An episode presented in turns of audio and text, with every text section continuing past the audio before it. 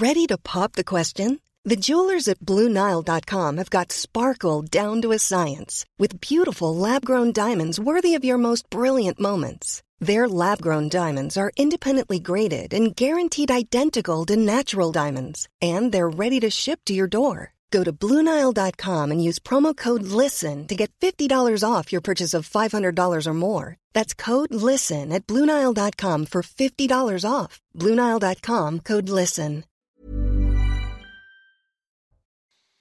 Bonsoir à tous, très heureux de vous retrouver comme euh, chaque soir à la même heure. On vous accompagne jusqu'à minuit pour débattre euh, des grands sujets d'actualité. Bienvenue dans Soir Info. Au sommaire ce soir, la mobilisation contre la réforme des retraites qui commence à s'essouffler. 450 000 personnes selon la CGT ont manifesté à Paris pour la huitième journée de mobilisation. De son côté, la police en a dénombré 37 000. Dans le même temps, les députés et sénateurs réunis en commission mixte paritaire pour plancher sur cette réforme des retraites ont réussi à s'accorder sur une version finale du texte qui devrait être ratifié demain par le Sénat et l'Assemblée nationale. La rue a-t-elle d'ores et déjà donc perdu son bras de fer Débat à suivre. De son côté, la maire de Paris, Anne Hidalgo, ne donne pas suite à la demande de la préfecture de police de réquisitionner les éboueurs de la ville pour limiter les effets de leur grève contre la réforme des retraites, alors que les poubelles continuent de s'accumuler dans la capitale au dixième jour de grève. 7600 tonnes sont toujours non ramassées. Le gouvernement et la mairie qui soutient le mouvement de grève se renvoient la responsabilité de cette situation. À qui la faute? Là encore, nous en discuterons et puis on reviendra en fin d'émission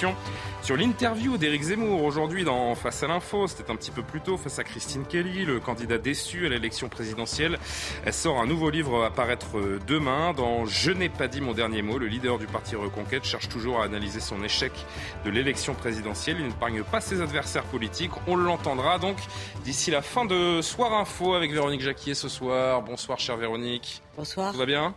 Tout va bien. Eh bien, tant mieux. À vos côtés, Nathan Dever, agrégé de philosophie. Bonsoir, cher Nathan. Bonsoir, Alexandre Devecchio, qui a opté pour l'association Veste Col Roulé ce soir, rédacteur en chef au. Votre veste préférée, je l'ai fait. C'est vrai, j'aime beaucoup. C'est le test, le test visuel euh, vestimentaire inventé par euh, Alexandre Devecchio. Merci d'être présent. Merci à Karim Abric également d'être là, comme chaque soir, de la rédaction de CNews. Gilles Montré nous rejoint ce soir. C'est un plaisir de vous avoir. Maire adjoint LR du 16e arrondissement de Paris. Vous êtes particulièrement remonté contre ces euh, déchets, ces poubelles qui euh, envahissent les rues de la capitale. Vous avez d'ailleurs euh, publié un communiqué aujourd'hui et on verra tout cela ensemble tout à l'heure. Mais avant cela, il est 22h01. Le rappel de l'actualité avec Mathieu Devez ce soir. Emmanuel Macron a réuni ce soir Elisabeth Borne et les ministres concernés par la réforme des retraites. Députés et sénateurs ont trouvé aujourd'hui un accord sur une version commune du projet avec la mesure la plus décriée, le report à 64 ans de l'âge légal de départ. Et demain, le texte sera soumis au vote du Sénat puis à l'Assemblée nationale où le camp présidentiel ne dispose pas de la majorité absolue. Trois gendarmes ont été grièvement blessés aujourd'hui dans l'explosion d'une maison à La Chapelle, c'est dans l'Allier. Ils venaient interpeller un homme pour des menaces de mort sur un agent du service pénitentiaire d'insertion et de probation. L'individu que les gendarmes venaient arrêter est décédé dans l'explosion, une explosion dont l'origine n'est pas encore déterminée. Et puis la contestation ne faiblit pas au Royaume-Uni pour réclamer des augmentations de salaire. Des centaines de milliers de personnes étaient en grève aujourd'hui, le jour même où le gouvernement a dévoilé son budget. À Londres, le métro était à l'arrêt, les conducteurs ayant cessé le travail. Le pays fait face à une vague de mouvements sociaux depuis des mois alors que l'inflation reste au-dessus de 10%. On marque une courte pause et on se retrouve pour l'ouverture des débats de Soir Info. À tout de suite. De retour sur le plateau de Soir Info, Karim Abric, Véronique Jacquier, Alexandre Devecchio, Nathan Dever et Gilles Montré. Ce soir, on entame évidemment les discussions autour de ces euh, mobilisations. Huitième journée de mobilisation contre la réforme des retraites. Beaucoup moins de monde dans la rue, un peu partout en France, que ce soit à Paris, Lyon, Marseille ou Nantes. La mobilisation est en forte baisse dans la fonction publique euh, également. On va en tirer les, les enseignements dans quelques instants. Je voudrais d'abord qu'on revienne sur ces images dans la capitale. Plusieurs centaines tout de même hein, d'éléments radicaux ont provoqué des incidents avec les forces de l'ordre et ont notamment euh, attaqué une agence d'intérim. On a peu évoqué les, les violences et les euh, incivilités, les casses dans ces différentes mobilisations, mais Force est de constater qu'après huit journées euh, de manifestations, ces éléments perturbateurs parviennent toujours à s'infiltrer dans les cortèges. Regardez cette séquence, donc cette agence d'intérim qui a été prise pour cible tout à l'heure.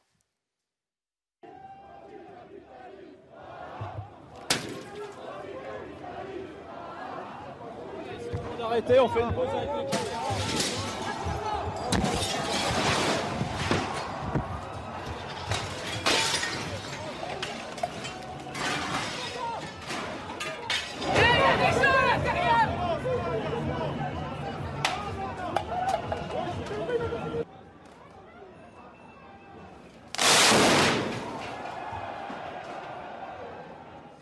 C'est certes marginal, mais ça reste quand même très violent. écoutez cette, cet employé qui a vécu cette scène de trop près.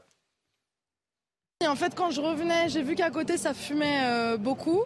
Euh, et ils étaient en train de venir et j'ai dit à ma responsable sors, sors, sors, vite, vite, vite, euh, faut qu'on faut qu'on se casse d'ici.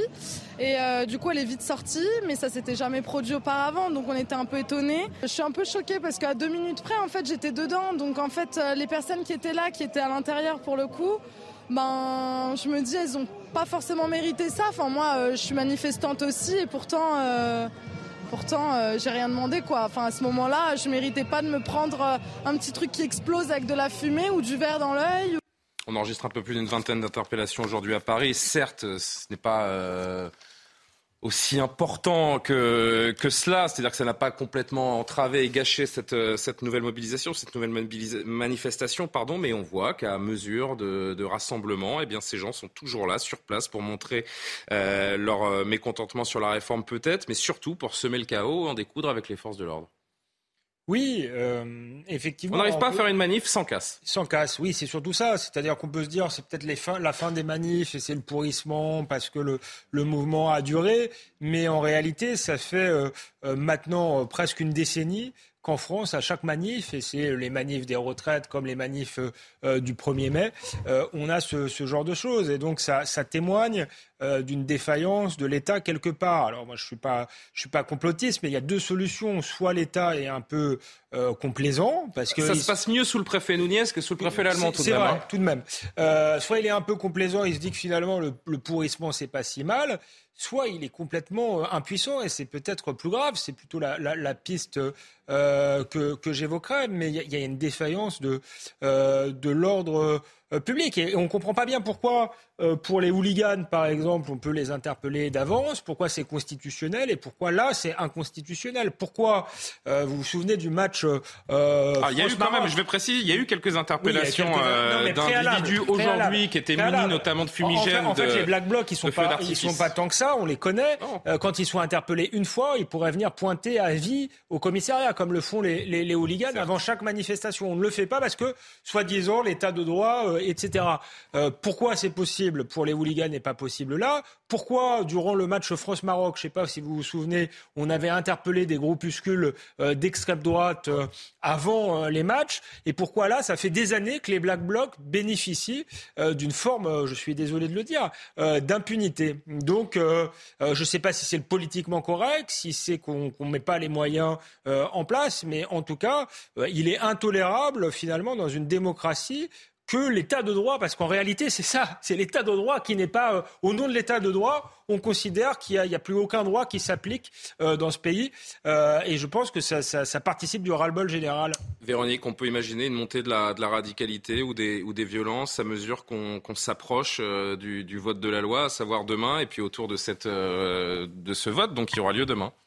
Mais il y a deux choses. Il y a effectivement l'impunité euh, pour les Black Blocs, mais ça, ce n'est pas nouveau, avec euh, chaque fois des manifs qui dégénèrent depuis dix ans, effectivement, et malheureusement. Ah, ils savent qu'ils ne risquent rien, donc que la réponse pénale ne sera pas à la hauteur de ce qu'ils ont commis. Euh. Laissez-moi parler, Julien. Et hmm. les Français qui s'habituent à ce climat, ça c'est une chose. Et j'en viens à la deuxième, à savoir que là, ce ne sont pas forcément des Black Blocs. Hein, je regardais, on, voit leur visage. Enfin, bon là, c'est. Voilà, en l'occurrence, c'est plus une employée là. Mais enfin, certains ont, ont, un air plutôt bon enfant les manifs et pourtant ils sont capables de tout casser et de s'attaquer à, à, des, bâtiments euh, dans lesquels il y a des employés. Et, c'est là qu'on voit qu'on a franchi une ligne jaune, c'est-à-dire que vous ne pouvez même plus travailler ah euh, alors qu'un cortège passe sous votre fenêtre. Donc euh, il y a atteinte à citoyens en danger à ce niveau-là. Moi, je trouve qu'on en est là et la violence est tellement diffuse, le climat social est tellement éruptif mmh.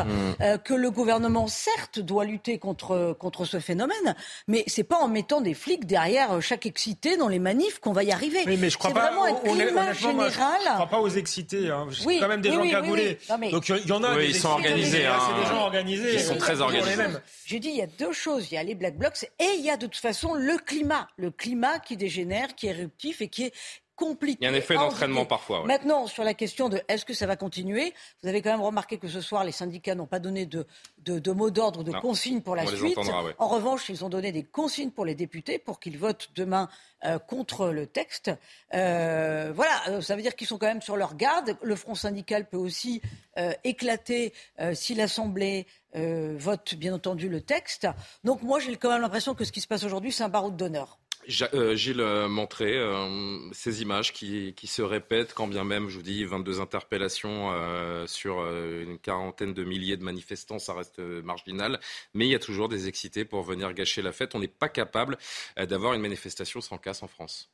Oui, et c'est important de distinguer les deux. Bien sûr, bien sûr. Effectivement. Ils ne sont pas là pour lutter contre la réforme des retraites, ces gens-là. Vous avez raison. Qu'une frange absolument extrémiste qui se qualifie d'antifasciste vient euh, provoquer de la violence utilise euh, ces moments-là.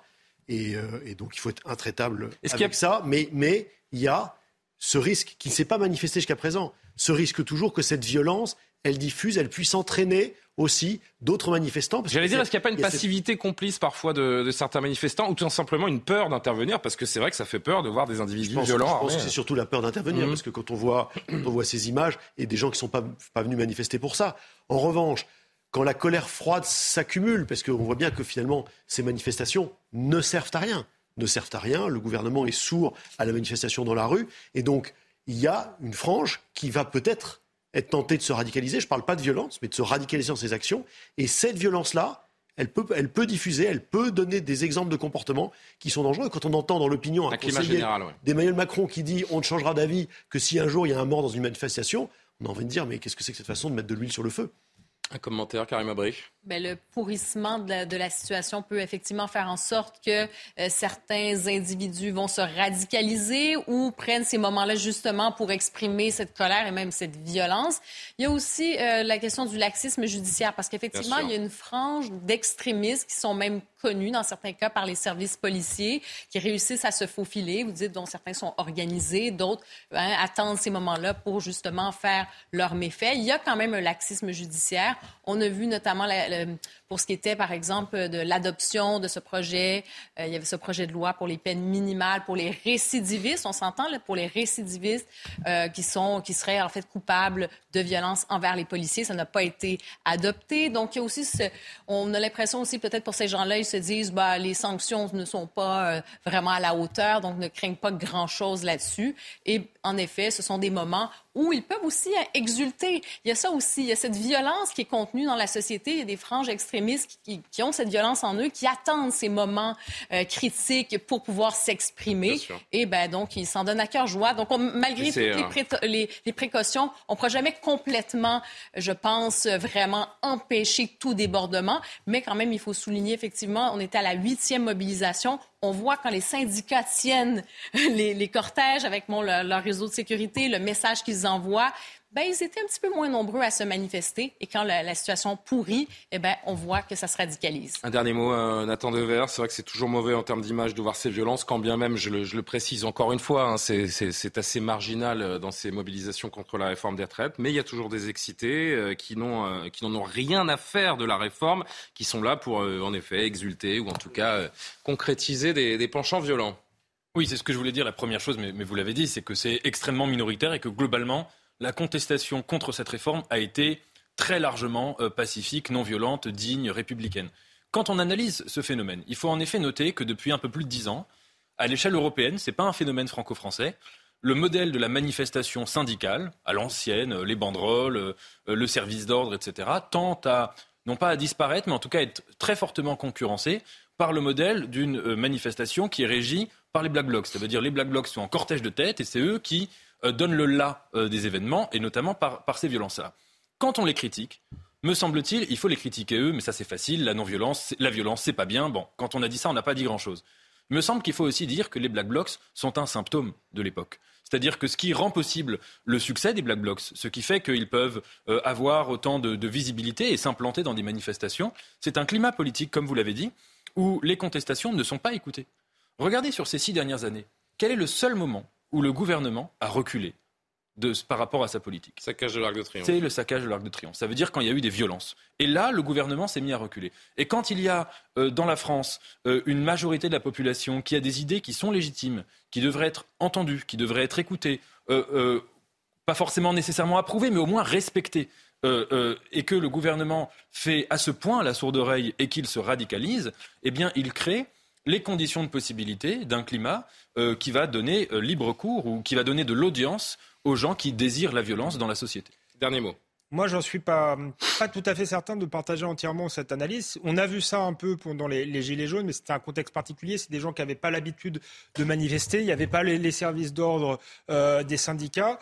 Euh, et donc, moi, je pense vraiment qu'on a un phénomène black bloc et qu'il y a quand même une séparation étanche euh, avec la plupart des manifestants. D'ailleurs, on a vu. Oui, d'ailleurs, vous avez des ultras qui s'en prennent aux syndicats hein, aussi. je, je, suis un peu en nuance parce que je pense que dire ça se radicalise, etc., c'est d'une certaine manière adouber le discours qui va être celui du gouvernement. Regardez, nous sommes le parti de l'ordre. Euh, ces manifestants sont tous des violents. Je crois que c'est pas le cas. Mmh. Ce sont des gens très organisés. Ça fait dix ans qu'ils agissent. Ce sont d'ailleurs des, grands bourgeois généralement, des fils à papa euh, qui aiment la violence pour la violence. Ils cherchent le, frisson. Ils auraient dû être euh, mis hors d'état de nuire depuis longtemps, et c'est la responsabilité entière de l'État de ne pas l'avoir fait. Encore une fois, on a un État euh, régalien extrêmement défaillant et on peut se demander aussi s'il n'est pas complaisant parce que je pense que ce genre de, scène de violence sert paradoxalement euh, le pouvoir. Ils en sont plutôt euh, euh, contents quelque part. Bon, 450 000 personnes manifestées aujourd'hui à, à, Paris selon la CGT, 37 000 selon le ministère de, de l'Intérieur. La commission mixte paritaire a voté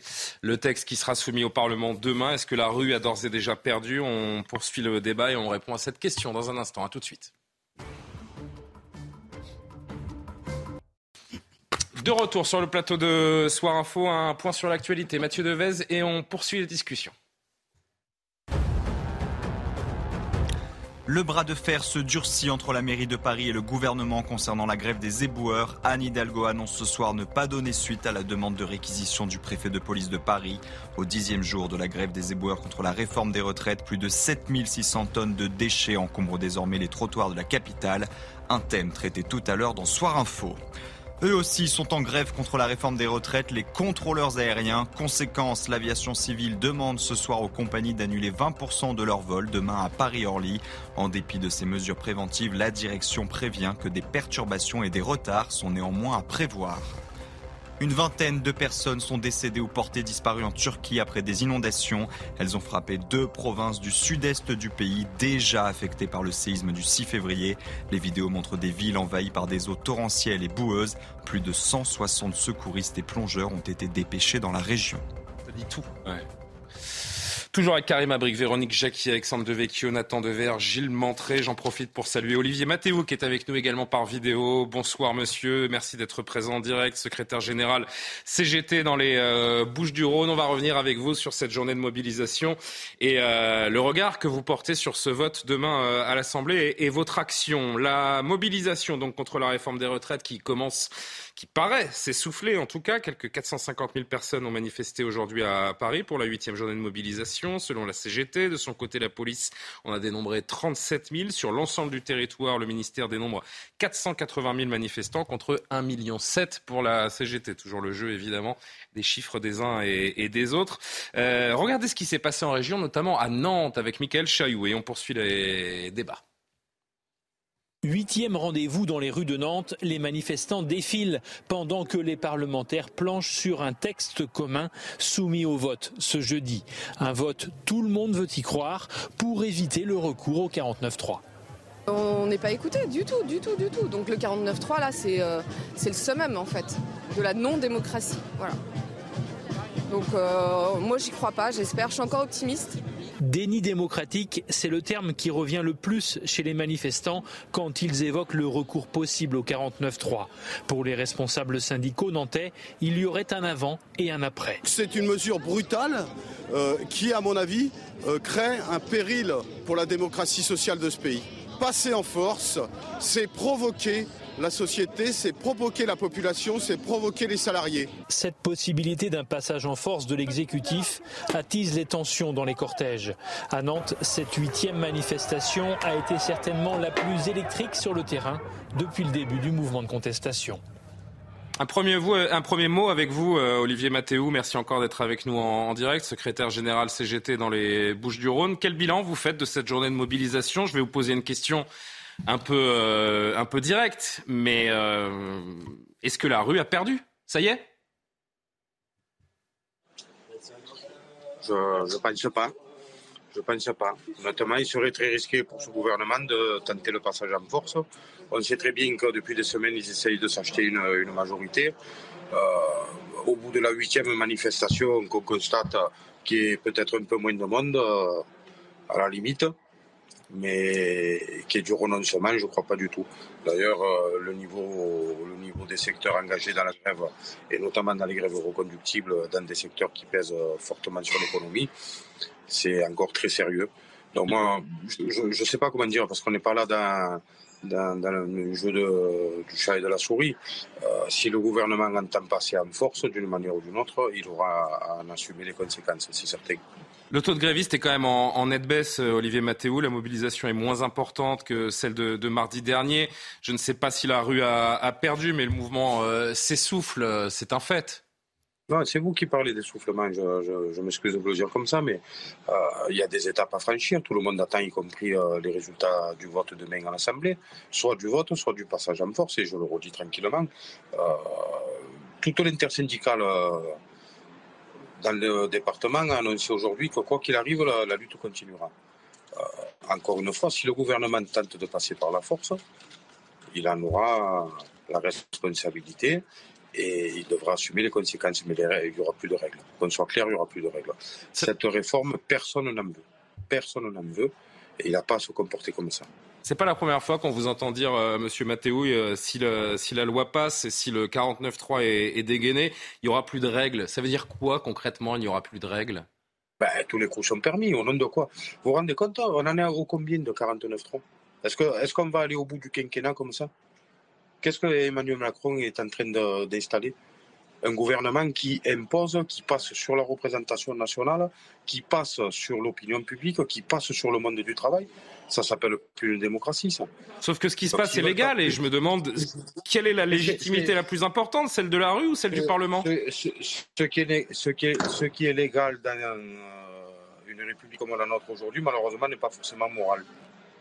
Et ce qu'il conviendrait de faire aujourd'hui, c'est de remettre tout à plat et d'entendre que personne ne veut de cette réforme et d'avoir l'honnêteté de dire on a été euh, mal inspiré, on a été un poil trop gourmand après tant de milliards distribués sur le compte des travailleurs aux plus riches. On va, on va calmer un petit peu, on va, on va ralentir un peu les choses et, euh, peut-être pourquoi pas poser euh, sur la table à la fois les besoins qu'expriment les manifestants et, l'opinion publique et mettre en face les milliards qui pourraient être à disposition si on les prenait dans les bonnes poches. Olivier Mathéou, il y a un instant, vous avez dit il n'y aura plus de règles, tous les coups sont permis. Pardon d'insister là-dessus, mais encore une fois, concrètement, qu'est-ce que ça veut dire? Quand vous nous dites tous les coups sont permis, ça veut dire que c'est quoi le coup d'après pour vous? Le coup d'après, ce sera quoi? je vais vous le dire tranquillement. On a une, une intersyndicale nationale qui a mené les choses euh, de manière académique jusqu'à maintenant, avec huit journées d'action, euh, des alertes lancées au gouvernement, et un gouvernement qui s'entête et méprise l'expression majoritaire dans le pays qui dit on n'en veut pas. À un moment donné, on laissera libre cours à l'imagination des travailleurs et des travailleuses euh, dans l'expression de leurs revendications. Et dans votre imagination, c'est quoi la suite? Eh bien, il peut tout se passer. Nous, ce, à quoi on va travailler, c'est le maximum de grèves et de grèves reconductibles dans le plus possible de secteurs possible. Qu'on soit clair. Après, euh, il ne faudra pas qu'ils viennent pleurer que euh, les corps intermédiaires, intermédiaires pardon, ne tiennent plus rien, ce qui est déjà le cas depuis longtemps. Hmm. C'est à un moment donné, quand on pousse le bouchon trop loin, il y a des conséquences. Les gens, les travailleurs ne veulent pas de cette réforme. Vous savez, le, pire dans, dans l'affaire, c'est que le gouvernement fait comme si la colère qui s'est exprimée ne concernait que la question des retraites. On nous a expliqué depuis des années qu'il ne faut pas augmenter les salaires parce que ça fait augmenter les prix. Les salaires n'ont pas augmenté, les prix explosent. Les gens n'arrivent plus à finir le mois. Les assiettes sont vides. Vous pensez que ça va aller jusqu'à où ça? Et on augmente le budget de l'armée de manière exponentielle.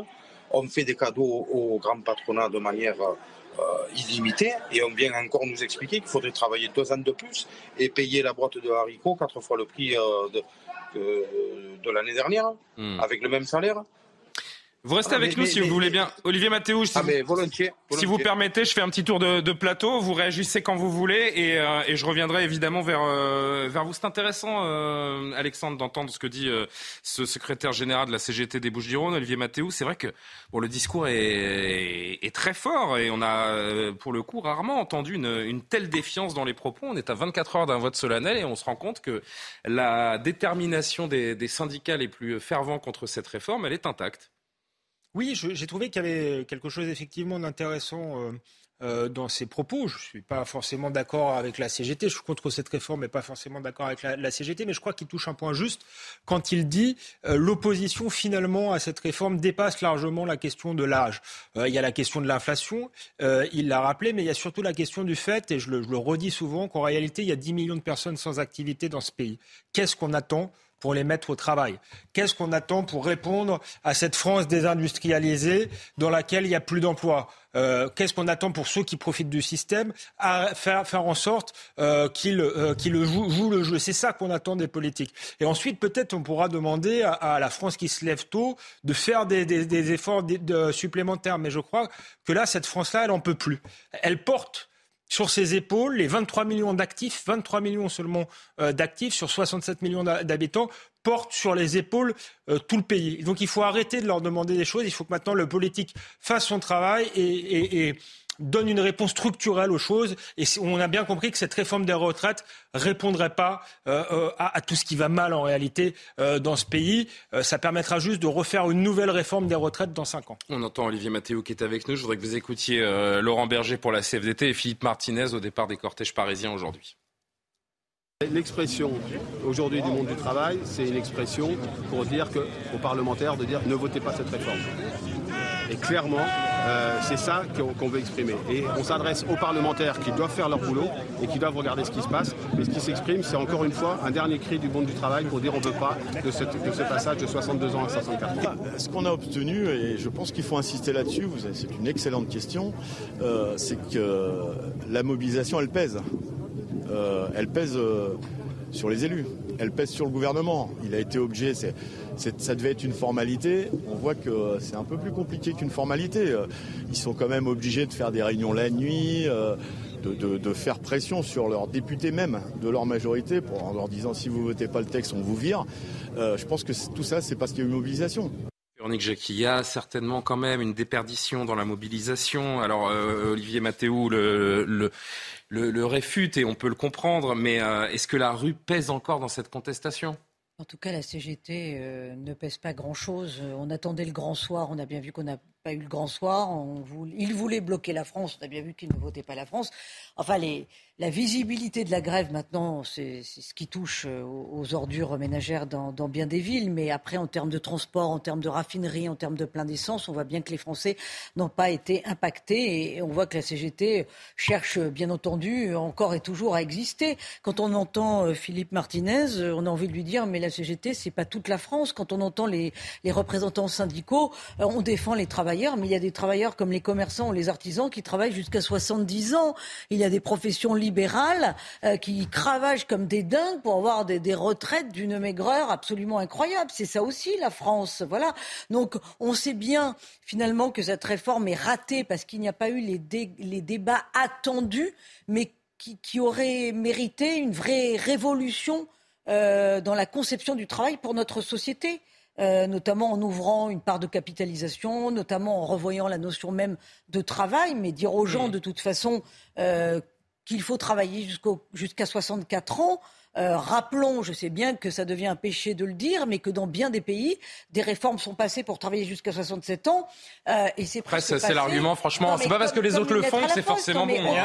Rappelons, rappelons qu'il y a les annuités quand même en France, parce que tout le monde fait semblant de ne pas le voir. Oui, c'est à commencer à travailler à 25 ans, 25 plus 40 ans. C'est péché originel d'avoir misé cette réforme sur l'âge de départ plutôt que les annuités. Mais bon, on va pas refaire le texte. Juste une chose pour expliquer le pour expliquer le malaise démocratique et effectivement le fait que les syndicats veuillent être entendus, et c'est c'est bien normal. Euh, moi, quand je les entends, je, pense quand même à toute cette sécession du vote euh, que l'on voit euh, au fur et à mesure des élections où les personnes se déplacent de moins en moins pour aller choisir leurs élus et leurs représentants. Et après, on s'étonne qu'ils boudent la démocratie représentative.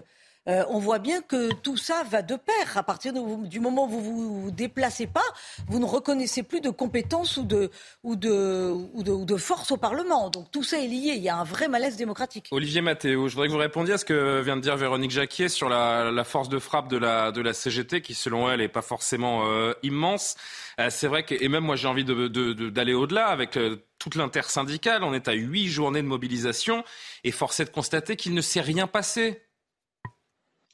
Encore quelqu'un qui joue avec le feu. Qu'est-ce qu'elle est triste, euh, cette dame-là. Pourquoi? Ça va mieux pour les travailleurs depuis que la CGT, elle serait euh, plus efficace. Ça va mieux pour les travailleurs quand les, syndicats ne sont pas entendus. C'est, honnêtement, c'est. fait.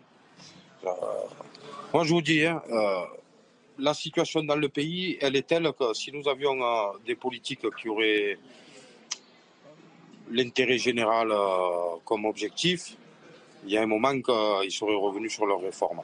Si vous pensez que ça va améliorer les choses en enfonçant les syndicats, et en empêchant que les choses se fassent dans un cadre le plus normal. Il ne s'agit pas d'enfoncer les syndicats, Olivier Mathéo. Je suis pas sûr que d'ailleurs c'était le but de, Véronique, mais de tirer un, de tirer un, bilan factuel de, l'action des syndicats depuis euh, presque deux mois maintenant et des résultats qui ne sont pas forcément à la hauteur de ce que vous annonciez sans pour autant ah. discréditer votre mouvement qui a sa place évidemment dans le dialogue social.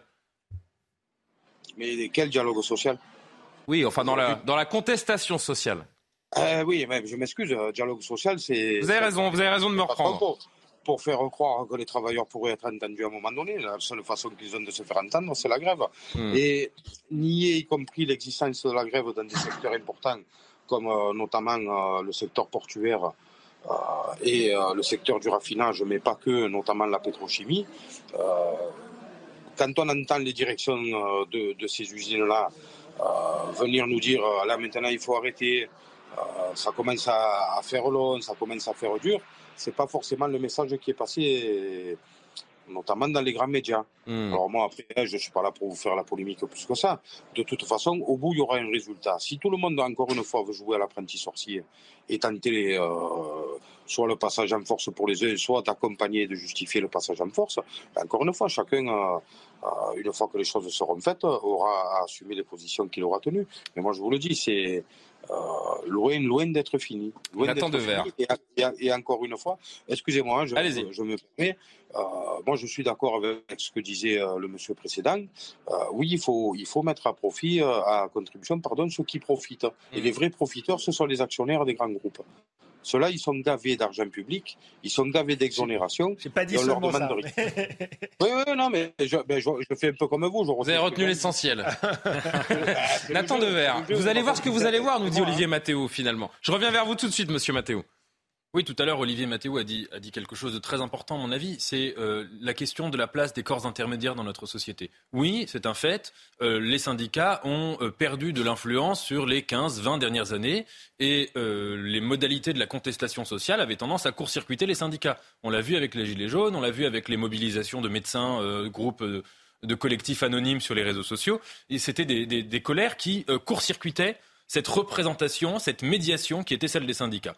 Et ça, ça va de pair avec en face, en haut, un gouvernement qui méprise complètement le, travail qui est celui des syndicats, qui est un travail qui est absolument majeur, puisque c'est euh, précisément de faire en sorte que la, colère qui peut exister dans le pays, les aspirations, les désirs, les instincts aussi, ils puissent, si vous voulez, être à la fois exprimés et canalisés. C'est ce double travail-là qui est celui des syndicats. Donc moi, euh, là où j'étais d'accord avec lui, c'est que quand euh, on empêche le dialogue social et qu'on crée une sorte de monologue et qu'on court-circuite, ça crée à long terme, ça crée premièrement de la régression de droits. Là, aujourd'hui, cette réforme des retraites, c'est une régression sociale très clairement. Tous les travailleurs l'ont compris, tous les Français l'ont compris.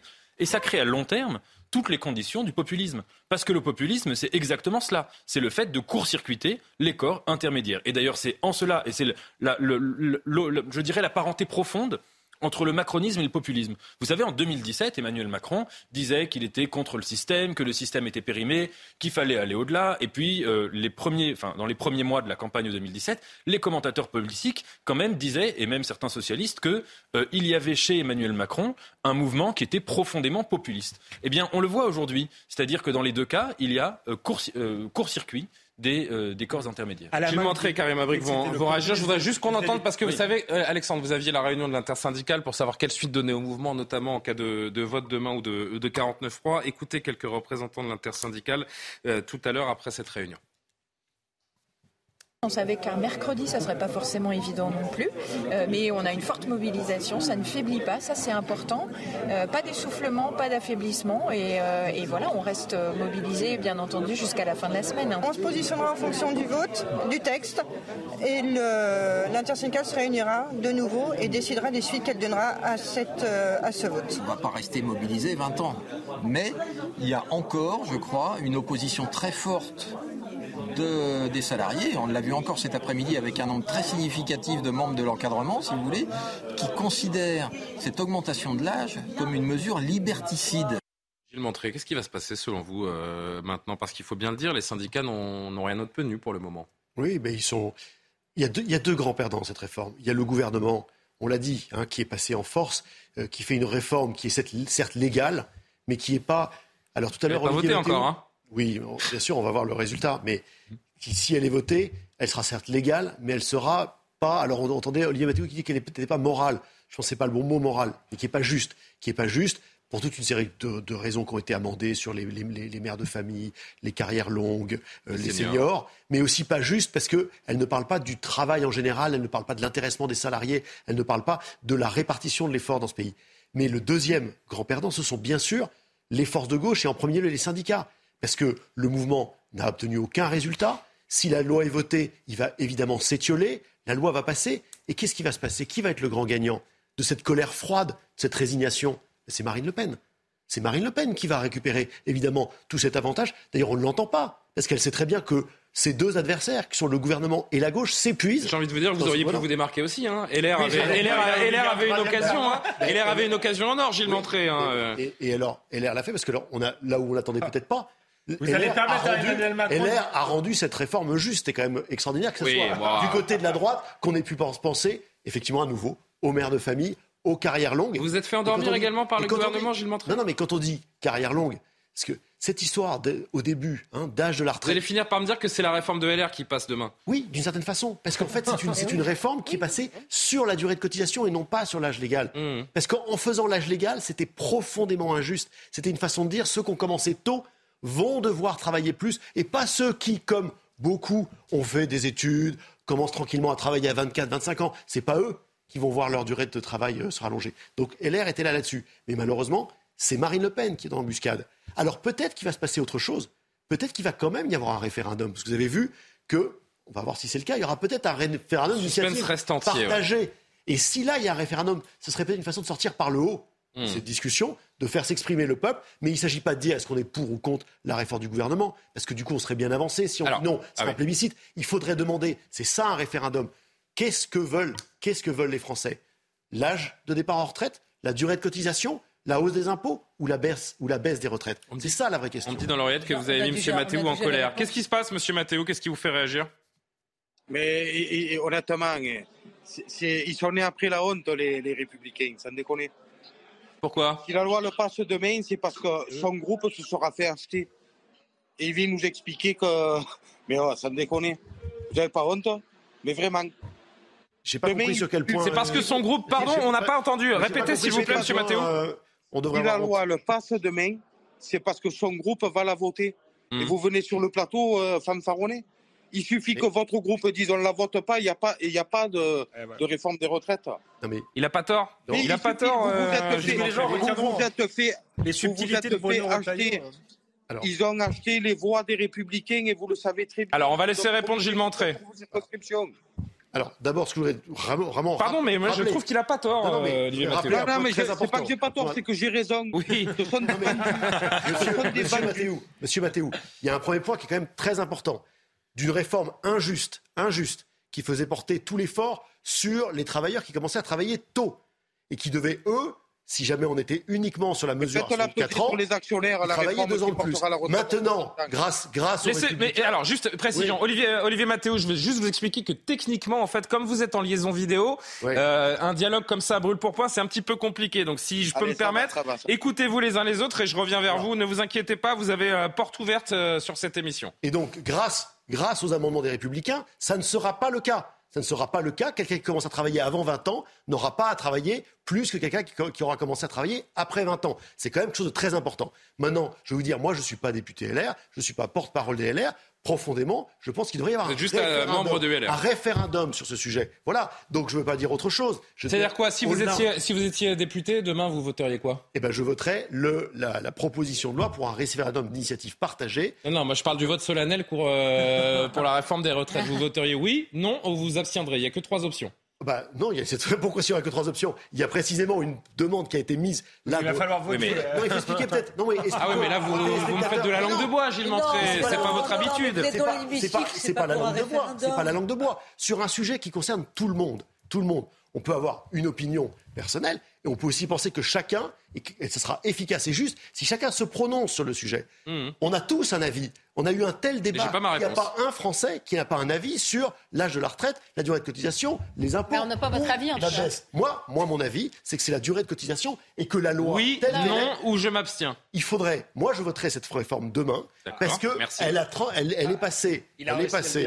Elle est passée d'une réforme sur une mesure d'âge à une réforme sur une durée. Aujourd'hui, alors Karima qui a pas encore euh, un certain nombre de trimestres. Maintenant, maintenant, pour qu'elle soit légitime, elle doit passer, par un référendum, parce qu'elle concerne chacun d'entre nous, que chacun va être amené à travailler plus et que si on ne le vote pas, on ne l'accepte pas. On rappelle que donc, si un référendum est, voté, il y aurait une parenthèse de 9 mois durant lequel ce texte ne pourrait pas être promulgué, ce qui permettrait en effet. Il faudra 4 millions. oui, oui, oui c'est toute une procédure. Et... Une procédure pour que pour la première fois, ce serait la première Ça n'arrivera pas, vous le savez. Ah ben ça, je suis pas sûr. Ah S'il y a le nombre de députés d'avoir 4 millions de signatures vu la mobilisation sur ce sujet-là, je ne suis pas sûr qu'on les aura pas. Karim Abric. Non, mais euh, il faut entendre quand même, je pense, euh, la colère de, ce syndicalisme. évidemment, c'est pour ça qu'on l'invite. Oui, c'est ça, parce que c'est vrai qu'après toutes ces mobilisations, on se dit, il y en a eu huit, et on arrive finalement au, point où est-ce qu'on ne sait pas encore à quelques heures ce qui va se passer. Donc, manifestement, ils ont quand même fait un bon boulot parce que l'appui de LR devait être, comme, une, comme on dit, comme une lettre à la poste, ça devait être une formalité, et on se rend compte qu'à quelques heures du vote, ben, c'est toujours le point d'interrogation. On nous parle maintenant de, ah oui, ça serait bien d'avoir euh, un référendum et tout. Alors, il y a eu quand même cette, euh, cet effet, cette pression. mais est-ce qu'on peut, mais ce qu'on peut, oui, mais ce qu'on peut quand même euh, retenir de tout ça, je pense que ça va être une réforme, comme on dit, il y, aura vraiment une mobilisation en fait au goût amer. Euh, on se dit, ben, est-ce que finalement ils vont se dire, ben, on aurait dû commencer par les blocages peut-être, parce qu'on se rend compte que la mobilisation, effectivement, euh, pacifique, bon enfant, bon joueur, euh, poli, ça n'a pas du tout fonctionné, ça n'a aucun écho, et on peut se poser la question pour la suite des choses, est-ce qu'il y a encore un pouvoir dans la rue, ou est-ce que de toute façon on est tellement habitué maintenant en France d'avoir des grèves pour peu importe quelle revendication. Et finalement, ben, c'est un peu, non pas comme crier au loup, mais vous voyez ce que je veux dire? Donc, il y a cette habitude, alors ça n'a plus d'emprise sur le pouvoir. Encore un extrait de Philippe Martinez, le secrétaire général de la CGT, aujourd'hui, sur euh, l'attitude justement du président de la République. La colère, elle est là. Et, c'est pour ça que euh, je crois que le, président de la République, euh, je suis sûr qu'il ne nous a pas pris au sérieux, mais vous avez noté que déjà dans le courrier qu'on lui a envoyé la semaine dernière, il parlait de de tension, de, risque de, colère massive. C'est ce que ne prend pas en compte. Euh, donc la colère, elle est là. La détermination à la colère, elle est là. Oui, Alexandre.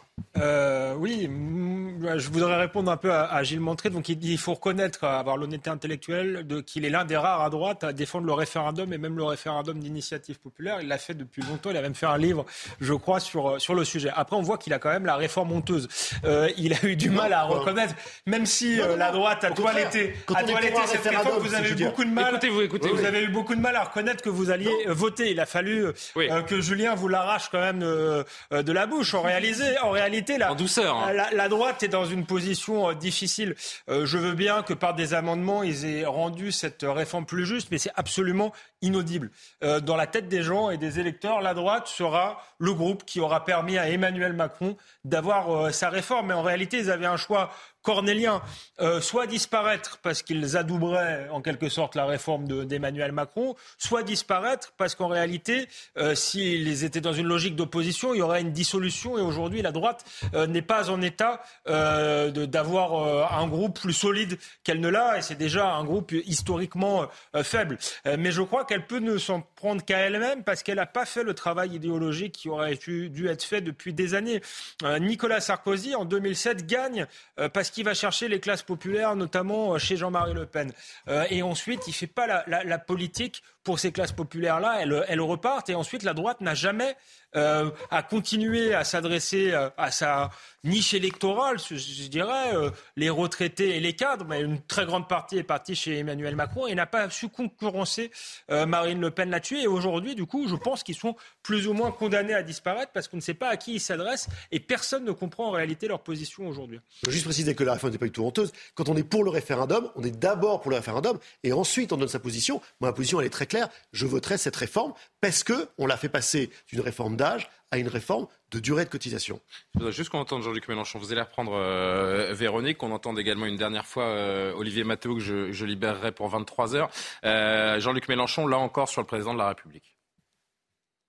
Ce qu'on voit à l'Assemblée, c'est que le pire de, de la combinazione à la macroniste continue. C'est-à-dire qu'ils essayent de rouler tout le monde en faisant des promesses, des paroles creuses. Et là, ils sont en train d'essayer d'entortiller euh, les républicains, qui sont là comme une espèce de, bagage accompagné qui attend qu'on les descende du train, là. Et, ils essayent de les rouler à la commission euh, mixte paritaire.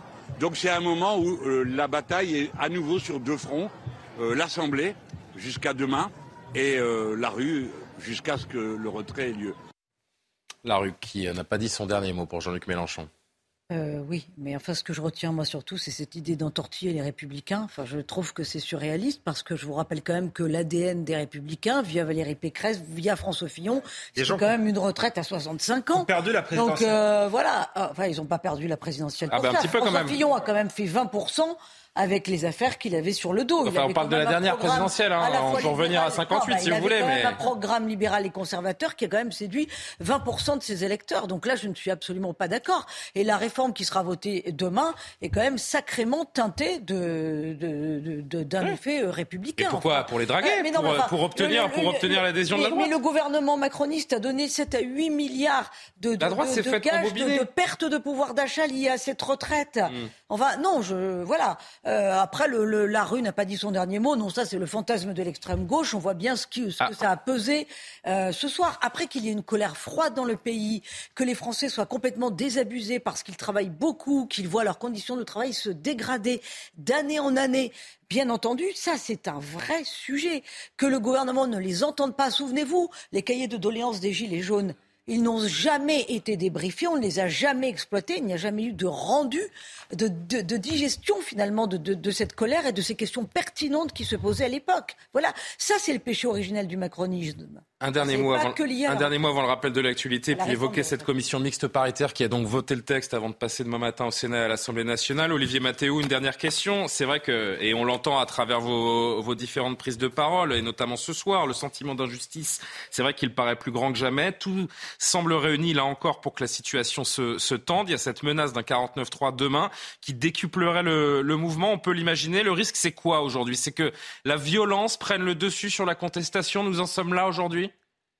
Non, la grève, la grève, faire perdre de l'argent à ceux qui sont les premiers bénéficiaires. il y a une forme de violence dans, dans, certaines grèves reconductibles. On pense notamment aux éboueurs, qui est la grève la plus spectaculaire du moment. Avec ces, ces... alors je pense euh, au risque d'insalubrité, c'est une chose pour les habitants, mais je pense aussi aux commerçants qui sont entravés dans leur travail, qui ont des chiffres d'affaires qui sont en baisse pour certains d'entre eux. Donc il y a une forme de violence. C'est pour ça que j'utilise ce mot tout de même. Vous savez, vous, savez pourquoi il baisse euh, essentiellement le chiffre d'affaires des commerçants? Dites-moi parce qu'il y a une inflation incroyable et, que les salaires ne suivent pas. On était avec un restaurateur hier qui ne peut pas ouvrir sa, terrasse parce que les poubelles sont, sur, le trottoir. Donc ce n'est pas qu'une question d'inflation, monsieur. Mais qui, viennent manifester avec nous pour faire reculer le gouvernement le plus rapidement possible. J'espère juste que euh, demain, le député Cordier ne sera pas le seul Jean Moulin du groupe des Républicains. Tous les autres auront pu euh, collaborer avec les Macroniens à effondrer notre modèle social. Et ça, ils auront à en répondre devant les travailleurs et devant le peuple. De quelle façon De quelle façon? Par la grève. Par la grève. Et on va les chasser, on va les chasser de la représentation nationale. Ils sont en train de participer à installer le Front National, enfin le Rassemblement National à l'Assemblée. Ils sont complices de la montée de l'extrême droite, exactement comme Emmanuel Macron et les sociaux-démocrates qui nous ont conduit à la situation qu'on connaît aujourd'hui. S'ils pensent qu'ils ont encore de la marge pour s'amuser sur le dos des travailleurs et du peuple, ils se trompent tous. Je vous le dis, ils se trompent tous. Eh ben, le message est passé. En... Il n'aurait pas pu en désigner beaucoup des, des représentants euh, en France avec des gens comme ça, je vous le dis. Le message est passé, Olivier Mathéo. Merci ah, beaucoup. C'est un scandale. Mais on vous entend. je vous le dis, on ne lâchera pas. Vous dites On ne lâchera pas. On lâchera pas. Mais on l'entend, il, y a une grande détermination dans votre discours, on sent une, défiance. J'ai presque envie de dire, est-ce que je me trompe si je, si je, dis ce soir que vous avez la haine, en fait, tout simplement? Non, c'est pas de la haine. Je vous dis honnêtement, c'est pas de la haine. Ces gens-là, pour leur compte personnel, ils sont prêts à envoyer le pays dans le mur. Ils sont prêts à nous jeter dans les bras de l'extrême droite. Ce sont des petits, ils sont tout petits. Voilà. Ce sont les serviteurs de BlackRock et, et, de toutes les institutions financières internationales. Ils sont en train de vendre le pays. Voilà ce qu'ils sont. La droite, la droite, les républicains et les macroniens. Voilà. On, vous a entendu, Olivier Mathéo. Se lève. On, vous a entendu, le message est passé. C'est moi qui vous remercie d'être resté euh, plusieurs minutes en direct sur l'antenne de CNews. Il est un tout petit peu plus de 23 heures, un point sur l'actu. Et on revient donc sur euh, ce vote solennel prévu demain à l'Assemblée nationale après la commission mixte paritaire. Emmanuel Macron souhaite un vote demain à l'Assemblée nationale sur la réforme des retraites. C'est ce qu'annonce ce soir l'Elysée. Le chef de l'État a réuni Elisabeth Borne et les ministres concernés par la réforme. Députés et sénateurs ont trouvé aujourd'hui un accord sur une version commune du projet. Et demain, donc, le texte sera soumis au vote du Sénat puis à l'Assemblée nationale où le camp présidentiel ne dispose pas de la majorité absolue. Et dans la rue, ils étaient 37 000 manifestants aujourd'hui à Paris selon la police, 450 000 selon la CGT pour cette huitième journée de mobilisation. Une manifestation émaillée de quelques tensions entre les forces de l'ordre et des éléments radicaux vêtus de noir. Une agence d'intérim a notamment été dégradée et 22 personnes ont été interpellées à Paris. Claude Simonet est mort à l'âge de 92 ans. Il avait présidé la Fédération française de football de 1994 à 2005. Il était donc en poste lors du Sacre des Bleus à domicile lors du mondial en 1998. Un hommage lui sera rendu le vendredi 24 mars à l'occasion du match France-Pays-Bas.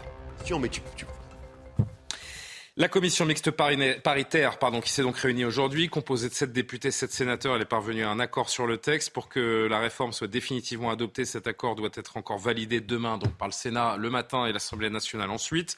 Le vote de demain très attendu, euh, qui dépendait donc en partie de cette commission. Qu'en est-il ressorti précisément? Les explications de Thomas Bonnet.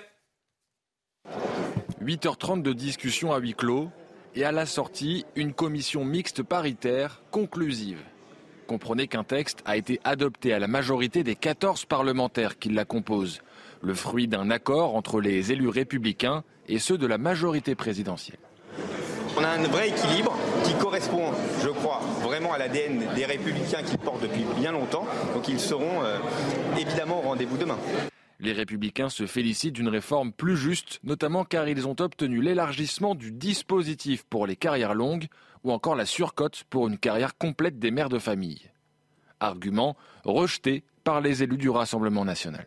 Les républicains, en fait, euh, sont en train d'essayer d'expliquer pourquoi ils se sont vendus euh, à Emmanuel Macron, mais euh, absolument le compte n'y est pas. Ils n'ont absolument obtenu aucune avancée, aucune avancée pour les Français. Du côté de l'opposition de gauche, on condamne la méthode et les négociations qui ont précédé la réunion de la CMP. Il y a une dizaine de personnes qui se sont mis d'accord pour faire passer une réforme contre des millions. Et là, c'est ça la violence sociale. Le gouvernement a désormais un texte à présenter au Parlement. Reste à savoir désormais s'il pourra s'appuyer sur les élus des Républicains à l'Assemblée pour obtenir une majorité. Et la communication d'Elisabeth Borne sur Twitter euh, après cette euh, commission, après l'examen par chaque assemblée, sept députés, sept sénateurs de diverses sensibilités se sont accordés, proposent un texte commun pour préserver notre système de retraite. Par ce compromis, ils répondent à la demande des Français de bâtir ensemble des solutions pour le pays. Ils répondent à la demande des Français. Non mais sérieusement, comment peut-on être aussi aveugle quand 93% des actifs, et je crois que plus 70% des Français, sont encore ce soir contre cette réforme, Nathan? Cet élément de, langage est, absolument, euh, absolument incroyable. Il, condense, euh, si vous voulez, les deux... Et ça va passer? Ça va passer demain? Ça va passer. Bah, ça, laisse, si ça passe, ça laissera toujours des traces euh, dans euh, une, mesure antisociale qui est prise de cette manière aussi brutale, si, si elle passe, ce qui est en effet possible, ça laisserait des traces. ces éléments de langage, ils condensaient les deux moments de mauvaise foi de cette réforme. Le premier moment, qui est de dramatiser la situation du système des retraites. Il y a eu ce rapport du Conseil d'orientation des retraites qui dit oui, il y a un problème à horizon de 2030 qui est minime par rapport à certains centres de dépenses. Et le deuxième moment, c'est de dire que face à ce problème, il y a une seule solution, qui est la solution du gouvernement. J'étais d'accord tout à l'heure avec vous pour dire que ce qui serait noble, ce serait de faire des référendums, et d'en faire pas, que sur ce sujet, d'en faire beaucoup, et des référendums avec des questions ouvertes. Pas des questions pour lesquelles on répond par oui ou par non, parce que quand on fait ainsi... Comment vous voulez organiser un, référendum avec une question ouverte? Ah oui. Une question ouverte, c'est-à-dire que... Une question ouverte, c'est une question à laquelle on ne répond pas par oui ou par non. Une question, oui, une question fermée. C'est une question de dire est-ce que vous approuvez cette réforme? Évidemment, on sait que le problème de ce genre de référendum, c'est que les gens votent aussi en fonction de l'approbation ou non du pouvoir en place. Une question ouverte, c'est de dire voilà, nous avons un rapport du Conseil d'orientation des retraites qui dit qu'il y aura un problème pour les retraites. Il y a cinq ou six solutions possibles. Il n'y en a pas non plus des milliards. Il y a augmentation des cotisations euh, salariales, ah, vous proposez un QCM, augmentation des impôts, etc. Voilà. Pour quelle solution êtes-vous? Ça, ce serait un beau moment de politisation. Ça ferait un débat qui serait de très grande qualité, comme souvent avant les référendums, et ça permettrait de, faire un vote qui aurait euh, un moment de clarté. Et le gouvernement prend des décisions qui sont inverses. C'est dommage. Véronique, l'opposition est en train de perdre euh, clairement son combat? On parlait des syndicats, là c'est d'un sur l'échiquier politique. Je que cette question du référendum, tout d'abord, est ubuesque. À quoi ça sert d'avoir un Parlement si on passe ensuite par un référendum, alors que ça fait. Je vous rappelle quand même qu'avant cette réforme des retraites, sous le premier quinquennat d'Emmanuel Macron, Jean-Paul Delevoye a été mandaté pendant deux ans pour mener des discussions, pour essayer d'arriver à un consensus, pour mener à bien une réforme des retraites à point. Bon, alors là, personne n'était convaincu, le Covid a eu bon dos pour remettre tout cela sous le tapis. Mais enfin, ça fait quand même des années qu'on dit qu'il faut faire une réforme des retraites. Et là, on vit un véritable psychodrame, puisqu'on en est à dire, ah ben non, mais finalement, le Parlement, c'est n'importe quoi. Et on sort du chapeau l'option du référendum. C'est en soi complètement démocratique parce que le référendum, bien entendu, c'est une arme qu'il faut utiliser, mais pas quand le Parlement, en principe, vient de faire son boulot. Alors certes, il n'y a pas de majorité absolue, mais quand même, si demain la réforme passe avec les voix des LR, parce que moi je pense que ce texte est complètement LR, donc les LR se, se tiraient une balle dans le pied s'ils n'allaient pas jusqu'au bout. C'est vrai que plus ça va, plus ça ressemble à, la réforme que LR voulait. Hein. Bah, bien ça entendu. Va, plus ça ressemble à leur réforme. Mais, oui, bien entendu. Tout a été fait pour euh, aller draguer euh, les électeurs LR. Mais, mais oui, mais, mais, oui, mais le gouvernement ne pouvait pas faire autrement. Eh mais ce qui se passe est, est, complètement légal. Et quand je vois Sandrine Rousseau qui dit Oh là là, mais dix personnes ne peuvent pas avoir raison contre des millions de Français, mais vous avez élu des députés et, et il y a des sénateurs et il y a deux chambres et il y a. Et, et, le, et la Cinquième République et la Constitution, c'est aussi en soi un régime parlementaire. Hmm. Enfin, il faut aussi se faire. On est en plein délire là. Bah, voilà. Alexandre, Sauf que ce qui m'amuse, ce qui m'amuse quand même à travers cette, cette réforme et ce vote de, de demain donc euh, soumis euh, principalement à, la droite. En tout cas, c'est la variable d'ajustement. C'est amusant de voir que le ministre du Travail, il y a encore quelques jours, je crois que c'était en une du Parisien, qui disait que cette réforme était une réforme de gauche c'est une réforme de gauche qui n'est votée que par la droite. C'est quand même assez extraordinaire.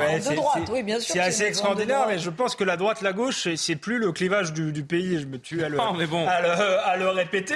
Donc c'est un peu. Quand on communique sur une réforme de gauche et qu'on passe son temps à draguer la droite pour la voter, c'est qu'il y a peut-être un souci. Non, effectivement, c'est assez lunaire. Euh, vous avez raison. Sur, sur le référendum, l'article 2 de la Constitution, on l'oublie, mais place la démocratie représentative au même plan que le référendum. Je rappelle que le général de Gaulle a fait cinq référendums en 10 ans, un tous les deux ans. Donc c'est un système très vertical, mais normalement on s'assure de sa légitimité par le référendum. Et quand on perd le référendum, on part. Et le général de Gaulle était 10 000 fois plus légitime aujourd'hui, enfin à son époque, qu'Emmanuel Macron. Je pense que si cette question du référendum revient à chaque débat, elle était venue aussi pendant les Gilets jaunes, c'est qu'il y a aujourd'hui un problème de légitimité de la démocratie représentative. Certes, je constate légalement, ils sont élus, je ne conteste pas euh, cela, mais on voit bien que c'est sur fond d'abstention massive qu'Emmanuel Macron a été élu parce que euh, les gens voulaient faire barrage à Marine Le Pen, n'a pas été élu parce qu'il y avait un désir profond des Français d'une réforme des retraites. Gilles, Ah pardon, allez-y. Non, mais on, et on parle de crise de démocratie de plus en plus, mais personne n'a envie euh, d'amener d'autres outils démocratiques. Il y a toujours aussi, on n'est pas capable de réformer ça non plus. Donc, sur la question des référendums, je pense que ça peut être intéressant quand ça concerne toute la population, quand on voit que c'est clivé, mais juste de quelques voix aussi. Donc, ça permet aussi, je pense, au peuple peuple de se réapproprier ses droits, de se réapproprier aussi une voix, euh, parce que au cours des derniers mois, on l'a vu, le, peuple n'a plus de voix. Non. Mais parce Il suffit. alors, je voudrais juste qu'on avance vers, vers, Parce qu'il ne va plus voter. Il faut qu'il aille voter. Il y a Gilles Montré. Il suffit d'une vingtaine de LR dissidents demain hein, pour que ça passe par le 49-3. Ce serait une catastrophe pour le, pour le gouvernement et pas, et pas seulement. Il y a une multitude d'inconnus, franchement bien malin. Celui qui arrive à dire qui va voter quoi euh, demain précisément. Vous êtes capable, vous, en tant que membre de, de LR, de dire euh, combien de LR vont voter demain, si la droite va permettre à ce texte de passer ou pas? Alors, bon, la beauté de la démocratie représentative, c'est que chaque député Hein, oui, enfin, j'imagine que vous discutez un peu avec vos collègues. Non, non, mais précisément, on pense lui-même la nation, c'est pas une question d'instruction, c'est pas un parti qui décide. Et d'ailleurs, les LR est un parti où on discute, où tout le monde n'est pas forcément d'accord. Et d'ailleurs, on l'a vu avec M. Pradier, oui. On l'a vu avec M. Pradier. Enfin, je veux dire, euh, je pense que ce que je viens de vous dire sur le référendum n'est pas partagé par plein de gens chez LR. Et voilà. Et c'est ça qui est sain, et c'est ça qui fait un parti politique. Maintenant, je voudrais revenir sur cette, question de, de référendum. Je pense que si les gens ne vont pas voter, c'est précisément parce que ce système est arrivé à bout de souffle. Parce qu'on se dit, voter une fois tous les cinq ans, voilà, pour donner un mandat et précisément à quelqu'un qui a peut-être été élu pour faire plutôt barrage au, Rassemblement national que pour porter un projet politique, ben ça ne fonctionne plus. Il va falloir trouver d'autres instruments. Il aurait fallu faire le référendum avant de lancer la réforme des retraites, pas juste après. Et bien sûr, bien sûr. Et, plein, et plein de gens l'ont demandé. sur l'utilisation du référendum. Mais c'est vrai que ce qu'on vient de voir du débat parlementaire entre le débat à l'Assemblée qui a été coulé coulé hein, par la NUPES qui a, qui a, entre son attitude et son obstruction, et puis le débat au Sénat qui finalement se terminait par un vote bloqué, on se dit, bon, bah, où est-ce qu'elle est, hein? Une fois de plus, c'est pas un problème de légalité, c'est parfaitement légal. 49-3 ou pas 49-3 Écoutez ce que disait le porte-parole du gouvernement euh, aujourd'hui euh, sur Europe 1. Euh, selon lui, il n'a même pas été évoqué en Conseil des ministres, bien sûr. 49-3 n'a pas été évoqué ce matin en Conseil des ministres. J'insiste là-dessus. Le chemin démocratique, il fonctionne avec un vote à l'Assemblée nationale. À cause de l'obstruction, nous n'avons pas pu aller au vote alors que nous le voulions. Un vote au Sénat, là, nous avons pu aller au vote et nous avons obtenu une majorité claire et franche. Et désormais, c'est la commission mixte paritaire qui est en train de se tenir. Et par respect pour le fonctionnement démocratique et de nos institutions, je ne me projetterai pas avec vous ce midi dans l'hypothèse de et si, et si, et si. Oui, mais bon, il faut se pencher sur l'hypothèse. Et euh, mon petit doigt me dit qu'ils ont forcément évoqué le 49-3 au Conseil des ministres. Il ne faut pas nous prendre pour des ânes non plus. Ce euh. soir, il y a eu une réunion à l'Élysée. Qui dit quoi? Bah, où le 49.3 a été visiblement évoqué et où Emmanuel Macron souhaite un vote et pas l'utilisation du 49.3, bien entendu. Vous pensez que le gouvernement peut faire autrement que de dégainer ce 49.3, Véronique?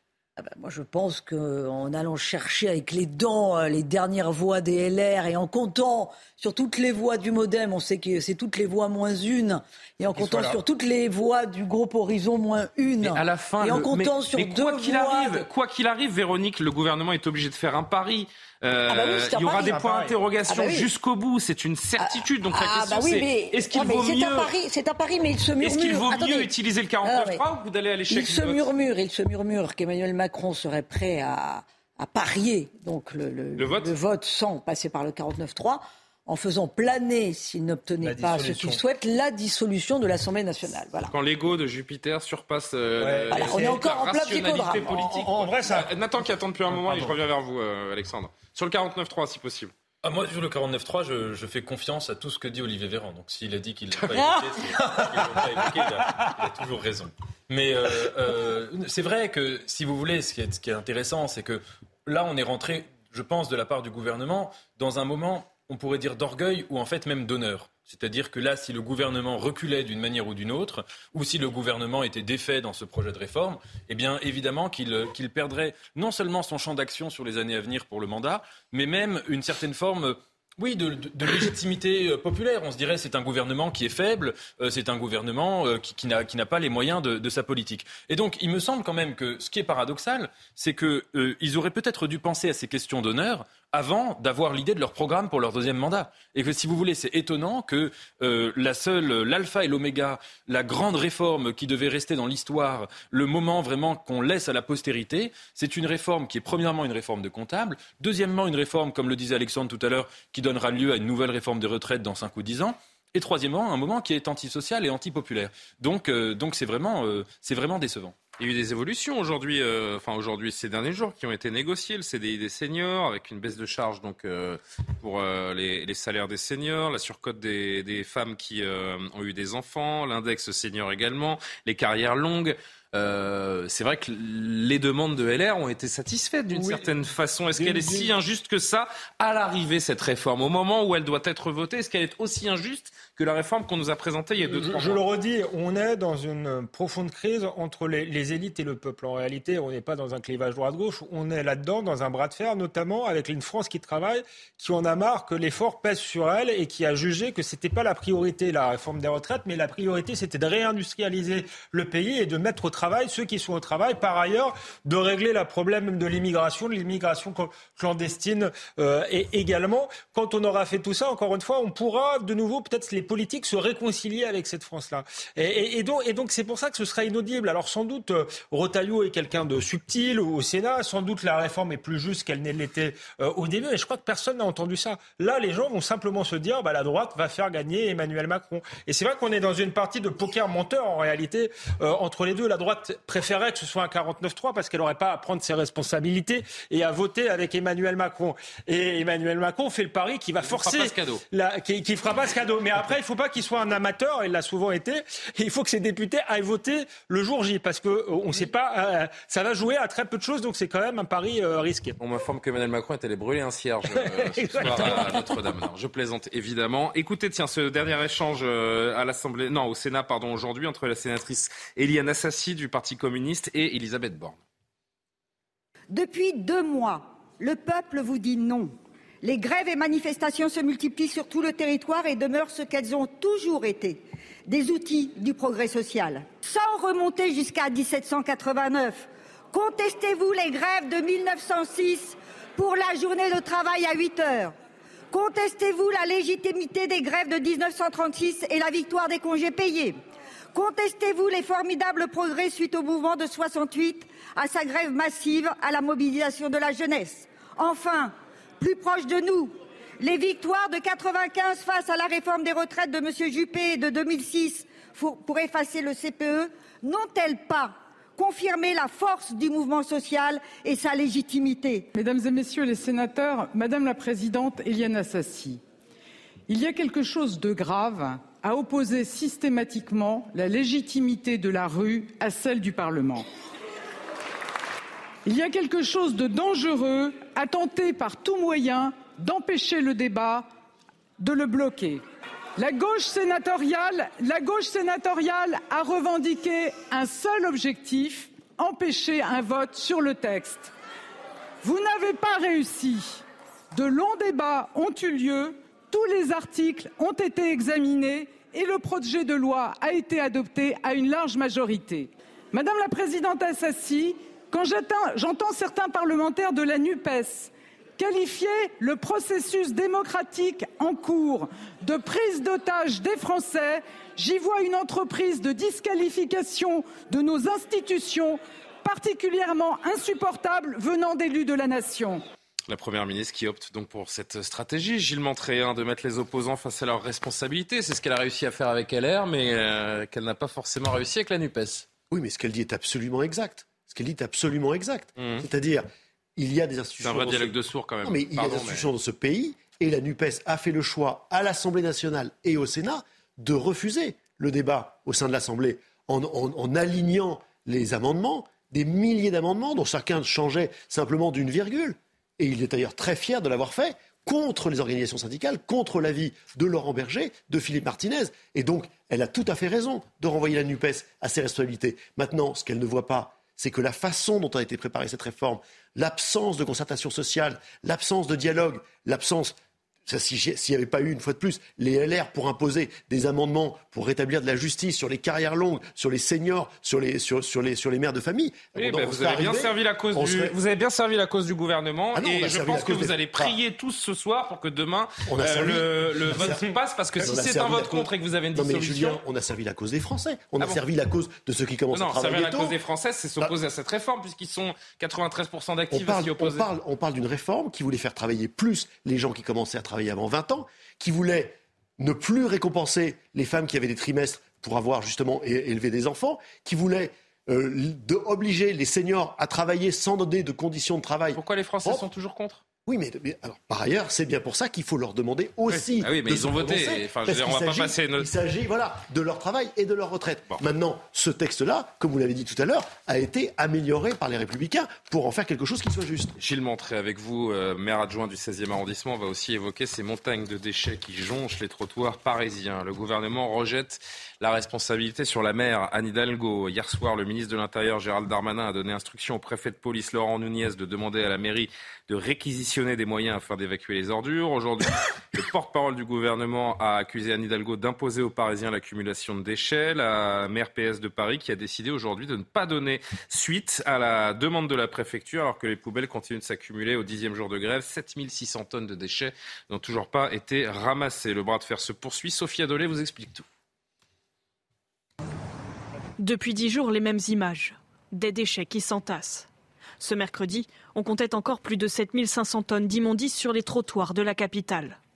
Dans une lettre adressée en fin d'après-midi à la préfecture de police de Paris, la mairie explique ne pas vouloir donner suite à la demande de réquisition d'agents pour limiter les effets de la grève des éboueurs. Il est paradoxal que l'État demande aux collectivités territoriales de régler un problème qu'il a lui-même créé, alors que la réquisition est de droit une compétence de l'État. La revendication des éboueurs de la ville de Paris, qui souhaitent légitimement ne pas travailler deux ans de plus et qui se mobilisent pour s'y opposer, est juste. Un peu plus tôt dans la journée, face aux sénateurs, Gérald Darmanin avait pourtant lancé un ultimatum à la mairie de Paris. Soit elle acceptait les réquisitions, soit l'État prendrait le relais. Ce soir, demain matin au plus tard, le préfet de police procédera aux réquisitions au nom de la salubrité euh, publique et je crois que tous les Parisiens, quel que soit ce qu'ils pensent de la réforme des retraites, en sont heureux. La balle est maintenant dans le camp de la préfecture de police de Paris, qui pourra forcer la ville à mettre en place les réquisitions d'agents et procéder au ramassage des ordures.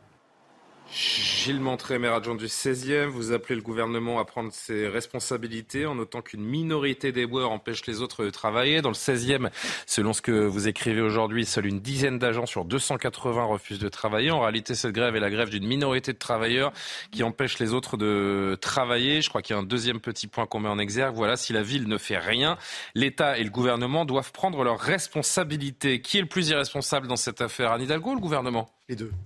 Absolument les deux. Euh, d'abord, je voudrais revenir sur effectivement le fait. Pas les grévistes. Les grévistes ont le droit d'exercer leur droit de grève. C'est un droit constitutionnel. C'est ça la démocratie. Ils sont contre, pour certains d'entre eux. Une fois de plus, on parle de 10 sur 280. Hmm. Ils sont contre, pour certains d'entre eux, le projet de loi sur les retraites. Ils se mettent en grève. Maintenant, le droit de grève doit être conjugué avec l'intérêt général. C'est écrit dans le code des collectivités territoriales. C'est la loi qui le dit. Et donc, le maire la maire de Paris a la responsabilité de garantir l'intérêt général et d'avoir donc un service minimum. C'est prévu par la loi de 2019. On peut, dans chaque ville, mettre en place sur les services publics essentiels un service minimum. Une fois de plus, pas réquisitionner tous les agents en grève, mais s'assurer que devant les écoles, devant les marchés, dans les points les plus encombrés, on ait un minimum de salubrité. Rien n'a été fait. Vous avez vu le spectacle. il va falloir en passer par la réquisition. Il va falloir en passer par la réquisition parce que. On apprend ce soir. Je me permets de vous couper parce que le préfet de police va réquisitionner des, agents. C'est une dépêche qui nous parvient de, ce soir.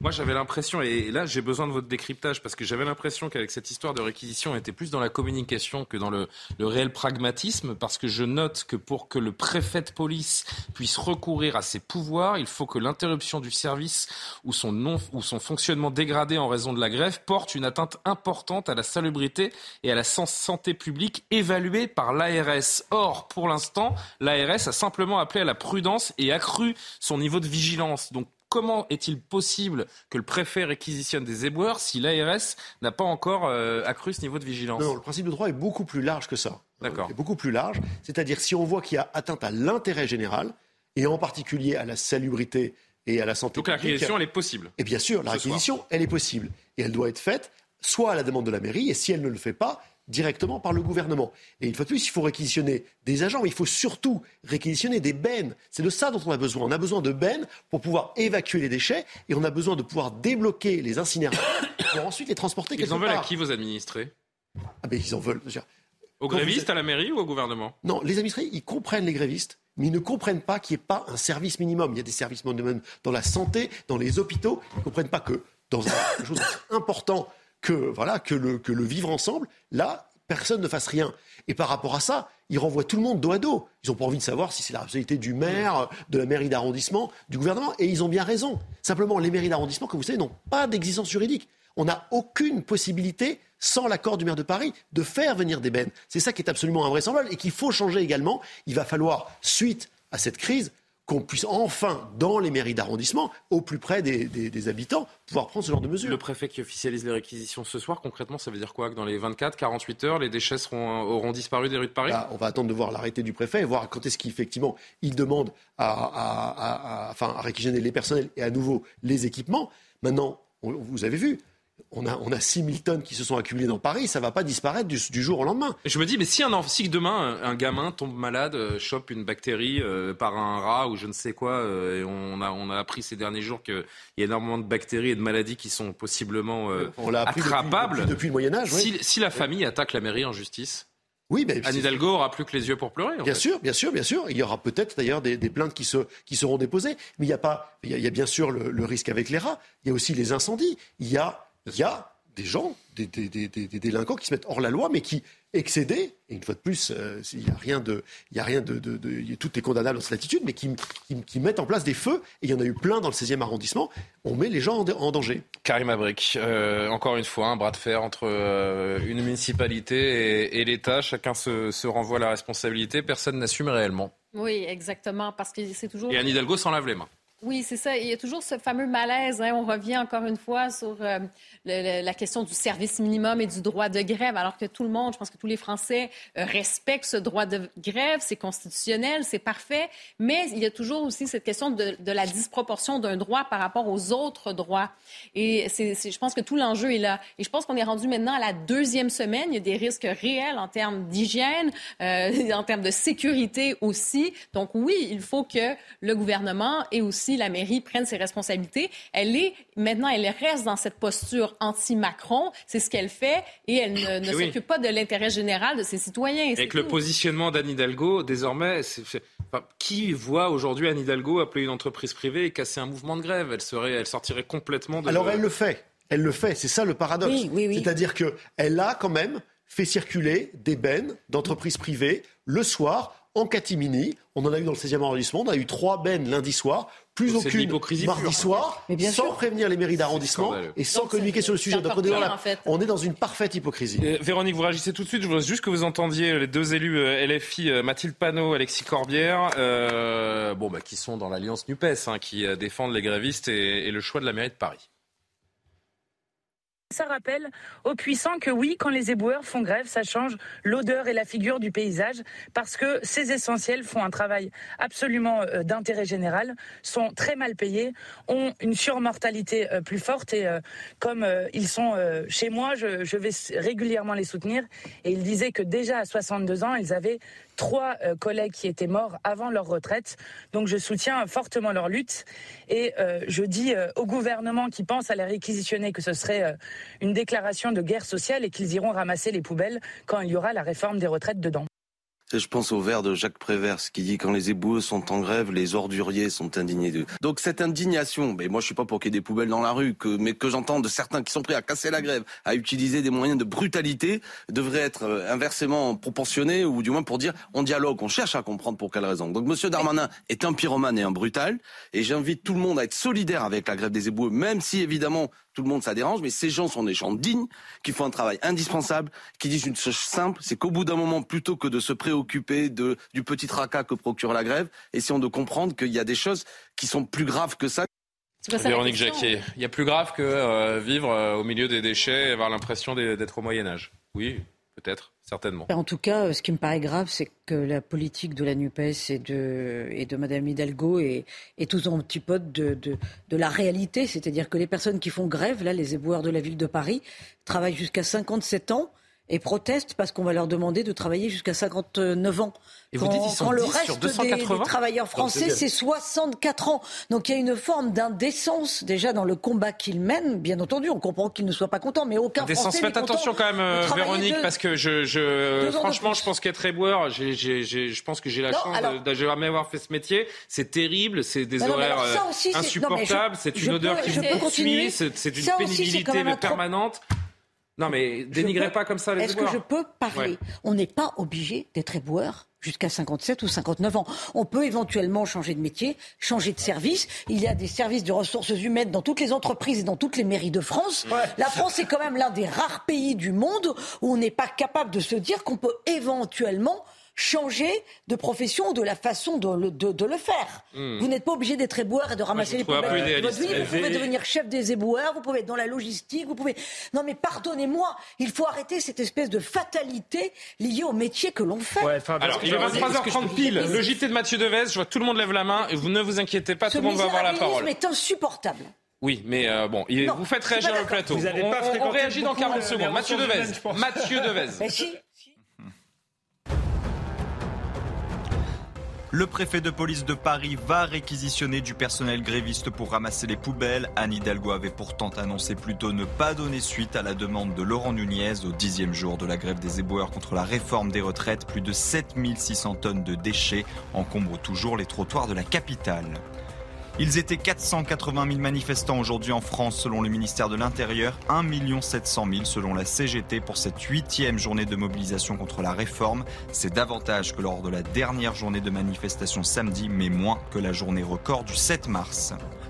En football, vous l'avez peut-être suivi sur Canal+, le Real Madrid se qualifie pour les quarts de finale de la Ligue des Champions après une nouvelle victoire face à Liverpool. Le seul but du match est inscrit par l'inévitable Karim Benzema. Certes, ce n'est pas le plus beau but de la carrière du Français, sa troisième réalisation en Ligue des Champions cette saison.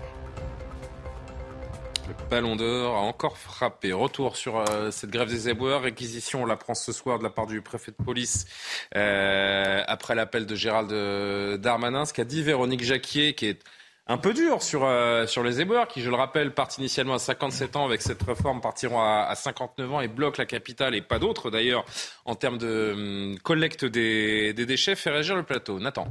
Oui, moi je, vous aime beaucoup, mais je suis pas du tout d'accord avec vous parce que je trouve que faire passer les éboueurs pour les privilégiés du monde contemporain.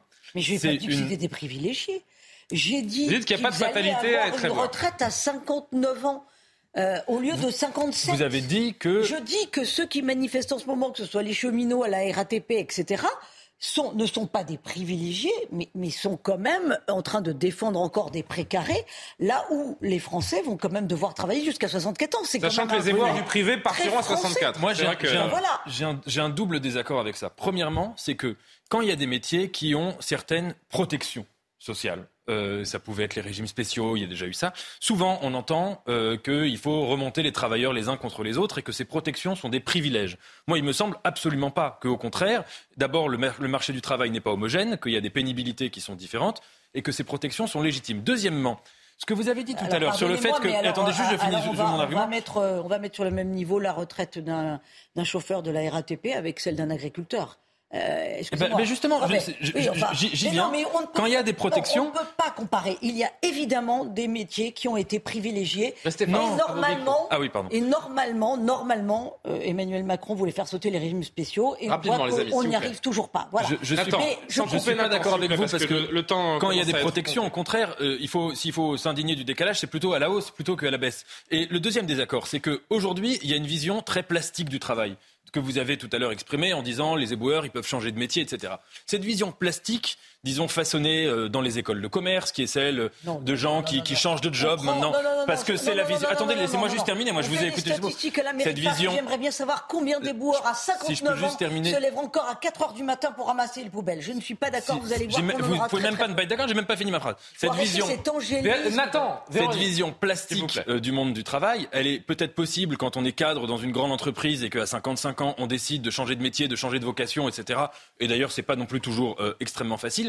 Mais dans euh, ces métiers-là, dans les métiers qui sont déjà des métiers pénibles, évidemment que la, plasticité du travail n'existe pas ou existe très rarement. Allez. Deux, euh, derniers mots, euh, Karim Abric et Alexandre Devecchio. Je, je suis d'accord avec, ce qui a été dit. Je pense que parfois on ne choisit pas son métier et que c'est une vision un peu idyllique de penser qu'on peut passer d'un métier à l'autre. Alors pardonnez-moi, la, flexibilité. Je vous interromps 30 secondes. Je connais des maires qui optimisent les compétences dans leur mairie et qui sont tout à fait capables de se dire qu'un éboueur n'est pas eh ben capable eh ben de se lever à 4 heures du matin pour ramasser les poubelles à 59 ans. Que je pense aussi que c'est un métier qui est très difficile. Je peux comprendre que c'est, que, c'est difficile d'accepter de passer de 57 à 59 alors que la mairie de Paris ne fait rien pour, pour préparer des recasages et des reconversions. Et donc, il faut traiter les deux sujets en même temps, mais ça ne veut pas dire pour autant qu'il ne faut pas un service minimum et qu'il faut les. Oui, du coup, je peux, je peux finir. Alexandre termine et Karima conclut. Et vraiment en deux minutes. Je suis vraiment d'accord avec Gilles Montré. Je pense que les, y a, les, les éboueurs sont tout à fait dans leur droit de faire grève. La double responsabilité est à l'État et à la mairie de Paris, parce que les deux devraient se dire que la capitale, c'est quand même l'emblème de la France, le symbole de la France, et que de voir la capitale dans cet état-là. qu'on accueille les JO dans C'est une forme de déclassement euh, insupportable. Et il devrait se dire l'intérêt supérieur du pays devrait faire qu'on arrête le petit jeu politicien et soit Anne Hidalgo prend du privé, soit on réquisitionne. Mais on ne peut pas laisser le pays se, délabrer comme ça. En tout cas, les réquisitions ont été annoncées par le préfet ce soir. Euh, et c'est vrai que les images font le tour du monde. Il est temps que Paris retrouve euh, un semblant de propreté, parce que c'est jamais vraiment très propre hein, en même temps. Oui, et c'est même pas pour euh, le reste du monde, parce que c'est vrai que ça a fait que je, regardais les médias internationaux, on en rit un peu, ça fait le tour du monde. Oui, les touristes se prennent en selfie avec les poubelles maintenant. C'est ça, mais c'est surtout pour les Parisiens et pour ben, même ailleurs en, France où ça se passe aussi. Donc, c'est vraiment un respect aussi pour les citoyens. Et comme on le disait, sur la question du droit de grève, de pouvoir exprimer euh, ce mécontentement, cette pénibilité, je pense que l'image a été forte quand même. Moi, je trouve qu'ils ont quand même bien vu les éboueurs. Je veux dire, bon, là, on est rendu maintenant à la deuxième semaine. La question du service minimum, ce n'est pas d'empêcher la grève, mais c'est juste au moins de ne pas basculer ben, avec des risques sanitaires, avec des risques de sécurité. Euh, je pense qu'il faut euh, peut-être euh, éclater ce fameux tabou en France sans penser que ça va être vraiment un affront au droit de grève, bien sûr. On va refermer de manière temporaire ce dossier des retraites qu'on va rouvrir évidemment demain. Vote solennel, journée décisive le matin au Sénat et ensuite à l'Assemblée nationale. On en reparlera évidemment dès demain matin et la matinale de Romain Desarbes. Je n'ai pas dit mon dernier mot. C'est pas de moi. C'est le titre euh, du livre, c'est une promesse, c'est le titre du dernier livre d'Éric Zemmour, le président du parti Reconquête. Ne fait pas que revenir sur ses euh, échecs euh, électoraux. On rappelle qu'il a été éliminé au premier tour de la présidentielle avec à peine 7%, 7 des suffrages, pas plus victorieux aux législatives. Dans ce livre, il, il désingue aussi d'anciens alliés et concurrents politiques. On va écouter deux, trois extraits de son passage tout à l'heure chez Christine Kelly dans, dans Soir Info. D'abord, c'est intéressant, je trouve que c'est l'un des passages les plus intéressants de la prestation d'Éric Zemmour ce soir. Il explique que d'une certaine manière, c'est aussi les médias qui ont fait et qui ont construit euh, l'échec qu'il a connu à la présidentielle. Écoutez-le. J'ai non seulement été piégé, mais, mais, combattu et, battu par les médias. Je, pense que c'était mon adversaire principal. Ça s'est révélé ainsi. Mais vous savez, euh, c'est vrai, vous avez raison, j'ai été journaliste pendant plus de 30 ans, donc je connais les médias de l'intérieur. Euh, mais j'ai découvert à quel point ils étaient puissants à, sidérer la population par un effet de, sidération. Alexandre Devecchio, neuf mois après, le constat est le bon. Les médias sont responsables ou la pilule n'est pas passée? Euh, sans doute que les médias ont une part de responsabilité, ils diabolisent, mais Émeric Zemmour était quand même bien placé pour le savoir. Je pense qu'il aurait pu éviter cette diabolisation. Euh, il a essayé de jouer avec en pensant que ça allait le servir à un moment donné, hein, et sans doute ça a fini par le plomber. Donc il a un peu une responsabilité. il a eu un très large espace médiatique. il a eu un très large espace euh, médiatique. Non, mais sur le côté diabolisation, je pense qu'il le savait. Il en a, il en a joué. Il a, il a perdu. Donc moi, je trouve que l'autocritique est, est, un peu courte. Euh, et il a perdu, je pense, surtout parce qu'il n'a pas réussi à convaincre euh, les Français. Moi, je pense qu'il devrait interroger sa stratégie d'union des droites, puisqu'aujourd'hui, il n'y a plus de droite, donc on voit plus très bien avec qui il pourrait euh, s'unir, par exemple. Et il en reste, hein, j'ai perdu à cause de l'Ukraine et parce que les médias ont été méchants. Je ne pense pas que c'est... Il y a une vérité factuelle, c'est que jusqu'au 24 février, il montait dans les sondages. le 24 février 2022, donc le début de la guerre. Oui, sans doute. Moi, je fais partie de de ceux qui pensent que l'électorat euh, un peu filloniste serait reparti euh, de toute manière euh, chez Emmanuel Macron. Mais de toute manière, je pense que quand on a perdu, on attendait plus une autocritique et comment il se protège projette vers l'avenir que j'ai perdu, mais c'est pas c'est pas de ma faute. Je, trouve que c'est dommage et qu'en plus il reste dans un rôle d'éditorialiste et qu'il n'est toujours pas un homme politique. Un mot sur l'analyse de son échec à l'élection présidentielle, Véronique. Il était le chouchou des médias, en partie parce qu'il tapait sur Marine Le Pen. Euh, échec, euh, d'après moi, parce qu'il apprenait l'union des droites, mais en critiquant du matin au soir Marine, Le Pen, c'était compliqué, quoi. Euh, voilà, donc effectivement, son autocritique est, est, un petit peu courte parce qu'il lui manquait vraiment cette dimension de rassemblement. Euh, notons quand même que quand il dit qu'il a été battu par les médias, euh, Jacques Chirac en 95 avait les médias contre lui hein, et il s'en est plutôt bien sorti. Trump aux États-Unis. entre avoir les médias contre, lui, entre avoir les médias contre soi et être totalement diabolisé par une partie de, de l'intelligence, c'est toujours la faute aux médias. Voilà, quand un homme politique perd, c'est toujours la faute aux médias. C'est pas faux. C'est pas qu'aux médias. On avance parce qu'il nous reste peu de temps. Gilles Montré, je voudrais vous faire réagir euh, également sur Marine Le Pen, justement. D'abord l'extrait du livre, ce qu'il dit sur sur, Marine Le Pen dans euh, ce livre à, paraître demain. Je n'ai pas fondé Reconquête pour le substituer au RN. Marine et moi sommes plus complémentaires qu'adversaires. Et il poursuit, je n'ai pas voulu ce duel entre Marine et moi. Mais ce qu'on comprend, c'est qu'il lui en veut toujours quand même pas mal. Écoutez ce qu'il disait ce soir. Moi, je ne suis pas là pour remplacer le Rassemblement national. Je n'ai pas créé Reconquête pour remplacer le Rassemblement national. Euh, euh, Marine Le Pen, je dis une seule chose.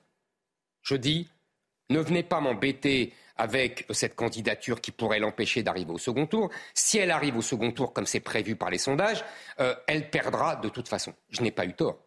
Elle a perdu. Marine Le Pen aurait dit à un de ses proches que le seul, son seul objectif dans la présidentielle, c'était, je cite, de tuer Zemmour on me dit même que euh, après, sa qualification au second tour, au lieu de se, concentrer sur son combat avec Emmanuel Macron, elle continuait à, penser euh, à son affrontement avec moi. Et c'est d'ailleurs pour cela qu'elle a refusé tout accord aux législatives, ce qui nous a empêchés tous d'avoir beaucoup plus d'élus. Gilles Montré, un commentaire. Et si c'était aussi un peu de sa faute à lui, s'il a perdu ces deux élections, que ce sont les présidentielles et législatives? C'est évidemment de sa faute à lui. C'est-à-dire que il construit tout un discours uniquement, uniquement sur l'immigration. Le problème du logement, l'immigration. L'environnement en France, l'immigration. Les retraites, l'immigration. Mais du coup, qu'est-ce que vous obtenez? Vous obtenez un score qui est un peu l'équivalent des Verts. En fait, c'est le parti des Verts de la droite. Zemmour. Les Verts ah bah, aussi. Ça va faire plaisir aux Verts. Sur, tous les sujets, c'est l'environnement. Ça, c'est LR. Sur tous les sujets, c'est l'environnement. Hein la, sécurité sociale, c'est l'environnement. Les problèmes d'immigration, c'est l'environnement. Bon, ben voilà, quand vous dites ça, ben vous obtenez entre 5 et 7% Donc, vous n'êtes pas un parti de gouvernement. Si Éric Zemmour avait été capable de développer une vraie plateforme politique, il ne serait pas à ce niveau-là. Donc, évidemment qu'il attaque Marine Le Pen pour essayer de se. Voilà, quand il dit Marine et moi, comme ça, il se remet à son niveau. Voilà, Marine Le Pen, elle, a développé un programme, un programme sur tous les sujets, et c'est ça qui est dangereux. Et c'est ce programme-là qu'il faut combattre. Et c'est ce programme-là qui est aux portes du pouvoir avec ce qu'on vient de voir sur les retraites. Un dernier mot ce soir d'Éric Zemmour euh, à propos de ceux qui lui ont été fidèles jusqu'au 9 avril et qui le 10 avril au soir, à savoir après le, premier tour, ont, petit à petit quitté le navire. Quand on perd, on suscite des telles déceptions, des telles désillusions, des telles euh, déceptions amoureuses que, euh, évidemment, on se retrouve avec des gens qui vous crachent dessus et qui, avant le 10 avril, puisque le 10 avril était le premier tour, donc le 9 avril, faisaient encore des grands discours à votre gloire, disaient à quel point vous étiez magnifique, vous étiez l'incarnation de toutes leurs idées. Ça, c'est la politique. Voilà, c'est la vie, c'est la vie. Euh, euh, là où il y a de l'homme, il y a de l'hommerie, n'est-ce pas? C'est une formule célèbre. Euh, commentaire Nathan Dever. Il a tout de même marqué de son empreinte ce, débat public. Alors, durablement ou pas, ça c'est une autre question. Ce qui est merveilleux avec Éric Zemmour déjà, c'est qu'il euh, voulait au début de sa campagne devenir le Trump français. Hmm. Seulement, il s'est trompé de Trump. Il voulait imiter le Trump de 2016. Il s'est trompé et il est devenu le Trump de 2020. Euh, c'est-à-dire euh, quelqu'un qui fait n'importe quoi pendant sa campagne. je veux dire, excusez-moi, mais quand on fait une campagne présidentielle et qu'on la lance sur euh, Pétain, euh, finalement, il faut peut-être euh, le réhabiliter ou le réévaluer. ça, c'est les journalistes. Dreyfus, il était peut-être coupable. tel intellectuel est un traître à la France, etc. Et qu'on s'étonne, si vous voulez. Est-ce qu'on peut dire qu'il a imposé des sujets pendant la campagne et, de façon assez salvatrice ou pas? Il a imposé des, des, sujets dans la campagne, qui est qu'il a fait réveiller une extrême droite qui n'avait pas, si vous voulez euh, la possibilité de parler ainsi. C'est vraiment une, fenêtre d'Overton. Et qu'il a réhabilité, pour le coup, une extrême droite qui était l'extrême droite de Jean-Marie Le Pen, qui avait en effet euh, euh, disparu depuis que Marine Le Pen était arrivée, enfin en tout cas qui avait disparu dans l'apparence, qui s'était dédiabolisé dans l'apparence, et il a fait venir cette, cette, extrême droite-là. Mais juste sur, sur, sur vraiment sur, sur, la réaction et son absence d'autocritique que soulignait Alexandre, c'est ça qui est formidable, c'est que comme le Trump d'aujourd'hui, qui est toujours persuadé que lui, il avait fait les choses parfaitement et que c'était la faute aux médias, aux traîtres, à, Mike Pence, etc., le seul regard critique d'Éric Zemmour, c'est euh, de se dire que c'était des responsabilités extérieures. Imaginez si le Éric Zemmour, journaliste, celui d'avant, celui d'il y a 10 ou 15 ans, avait eu à analyser le discours du Éric Zemmour d'aujourd'hui. Il aurait dit, mais là, c'est de la langue de bois et c'est une forme de, dissonance cognitive incroyable. C'est sûr qu'il D'ailleurs, il évoque assez peu son avenir. Il n'en a pas parlé ce soir et il n'en est pas vraiment question dans, le livre. Euh, en, deux mots, parce qu'on est vraiment très en retard, je suis désolé. Est-ce qu'il pourrait encaisser un troisième échec? Vous le voyez aller aux européennes, par exemple? Mais aux européennes, pour ne pas, non, mais pour ne pas encaisser d'échecs, il faut qu'ils mettent Marion Maréchal. Oui, c'est ça. Euh, pardonnez-moi, le mot n'est pas joli, mais en, avant, enfin, en, tête de liste, bien, bien entendu. Et, c'est sans doute ce qu'il fera pour ne pas essuyer un autre échec. Mais Eric Zemmour sait bien qu'une victoire aux européennes ne signifie jamais une victoire au, présidentiel. Ah oui, euh, c'est sûr. Euh, il va être l'heure de refermer ce soir, info, les amis. Mais je ne vais pas vous laisser comme ça, vous le savez. J'ai une très belle image de fin ce soir, une image rarissime une paire d'Amarphophallus dessus silvae, connue sous le nom de plante pénis, à cause de sa forme phallique vient de fleurir aux Pays-Bas. C'est un phénomène exceptionnel et euh, c'est une première pour cette espèce en Europe. Oui, la plante pénis se fait très discrète sur le vieux continent. C'est avant tout euh, parce qu'elle a besoin d'un environnement très chaud et humide pour vivre et se développer. Et même dans des conditions optimales, la floraison prend en moyenne entre 3 et 12 ans, le temps que la plante collecte suffisamment d'énergie dans son bulbe. Elle mesure plus de 3 mètres de, de haut. Ça fait rêver, Nathan. Hein. Euh, sachez que si vous souhaitez l'observer de vos propres yeux, il faut savoir que la plante a la particularité de dégager une odeur assez nauséabonde, ah. semblable à la chair en décomposition, parce que c'est supposé attirer les mouches et les insectes pollinisateurs qui s'en nourrissent euh, normalement. Voilà, un processus tellement énergivore qu'aucune des plantes ne fleurira à nouveau avant plusieurs années. La fleur pénis, la plante pénis. Comment vous trouvez ces images ben c'est euh, c'est un vrai travail. C'est un vrai travail de, de, de, longue haleine où on décrypte, on essaie de, de faire défiler un maximum d'images qui nous parviennent du monde entier pour sélectionner la substantifique moelle et euh, l'essentiel de ce dont vous avez besoin pour vous faire rêver. Oui, vous savez Karima. ça a inspiré, je sais pas si c'est euh, c'est pas aux Oscars, je crois que c'est à la Fashion Week. Ils ont fait une plante pénis? Non, ils ont fait une robe qui une robe pénis? Non, mais non, je l'aurais pas dit comme ça, mais il y avait ah, je, vous jure, c'est, je vais trouver la photo et ça sera eh peut-être ben, ce sera l'image de fin de, demain. de demain. Ça fait pas, ça fait pas sourire Alexandre Devecchio. En tout cas, vous les plantes pénis, c'est pas votre truc. Voilà, merci. C'est une vraie information. Hein. C'est rarissime. Euh, qu'est-ce que vous voulez que je vous dise? La vie est ainsi faite. Hein. La nature est formidable. Finalement, il a pas de commentaire. Plein de choses rarissimes aujourd'hui. Il y a plein de choses rarissimes, n'est-ce pas? Bon, on vous souhaite une très belle soirée. On remercie Loubna euh, et Daoudi qui mettent beaucoup sur les bah images. Hein. C'est vraiment, c'est, en fait, c'est 90% du temps de travail. Je cherche l'image de fin et 10% je prépare l'émission euh, qui ensuite. Euh, Vous arrivez avec les images d'exception. Arrivera à 22 h Merci à tous et l'édition de la nuit dans quelques instants. Bonne nuit et à demain.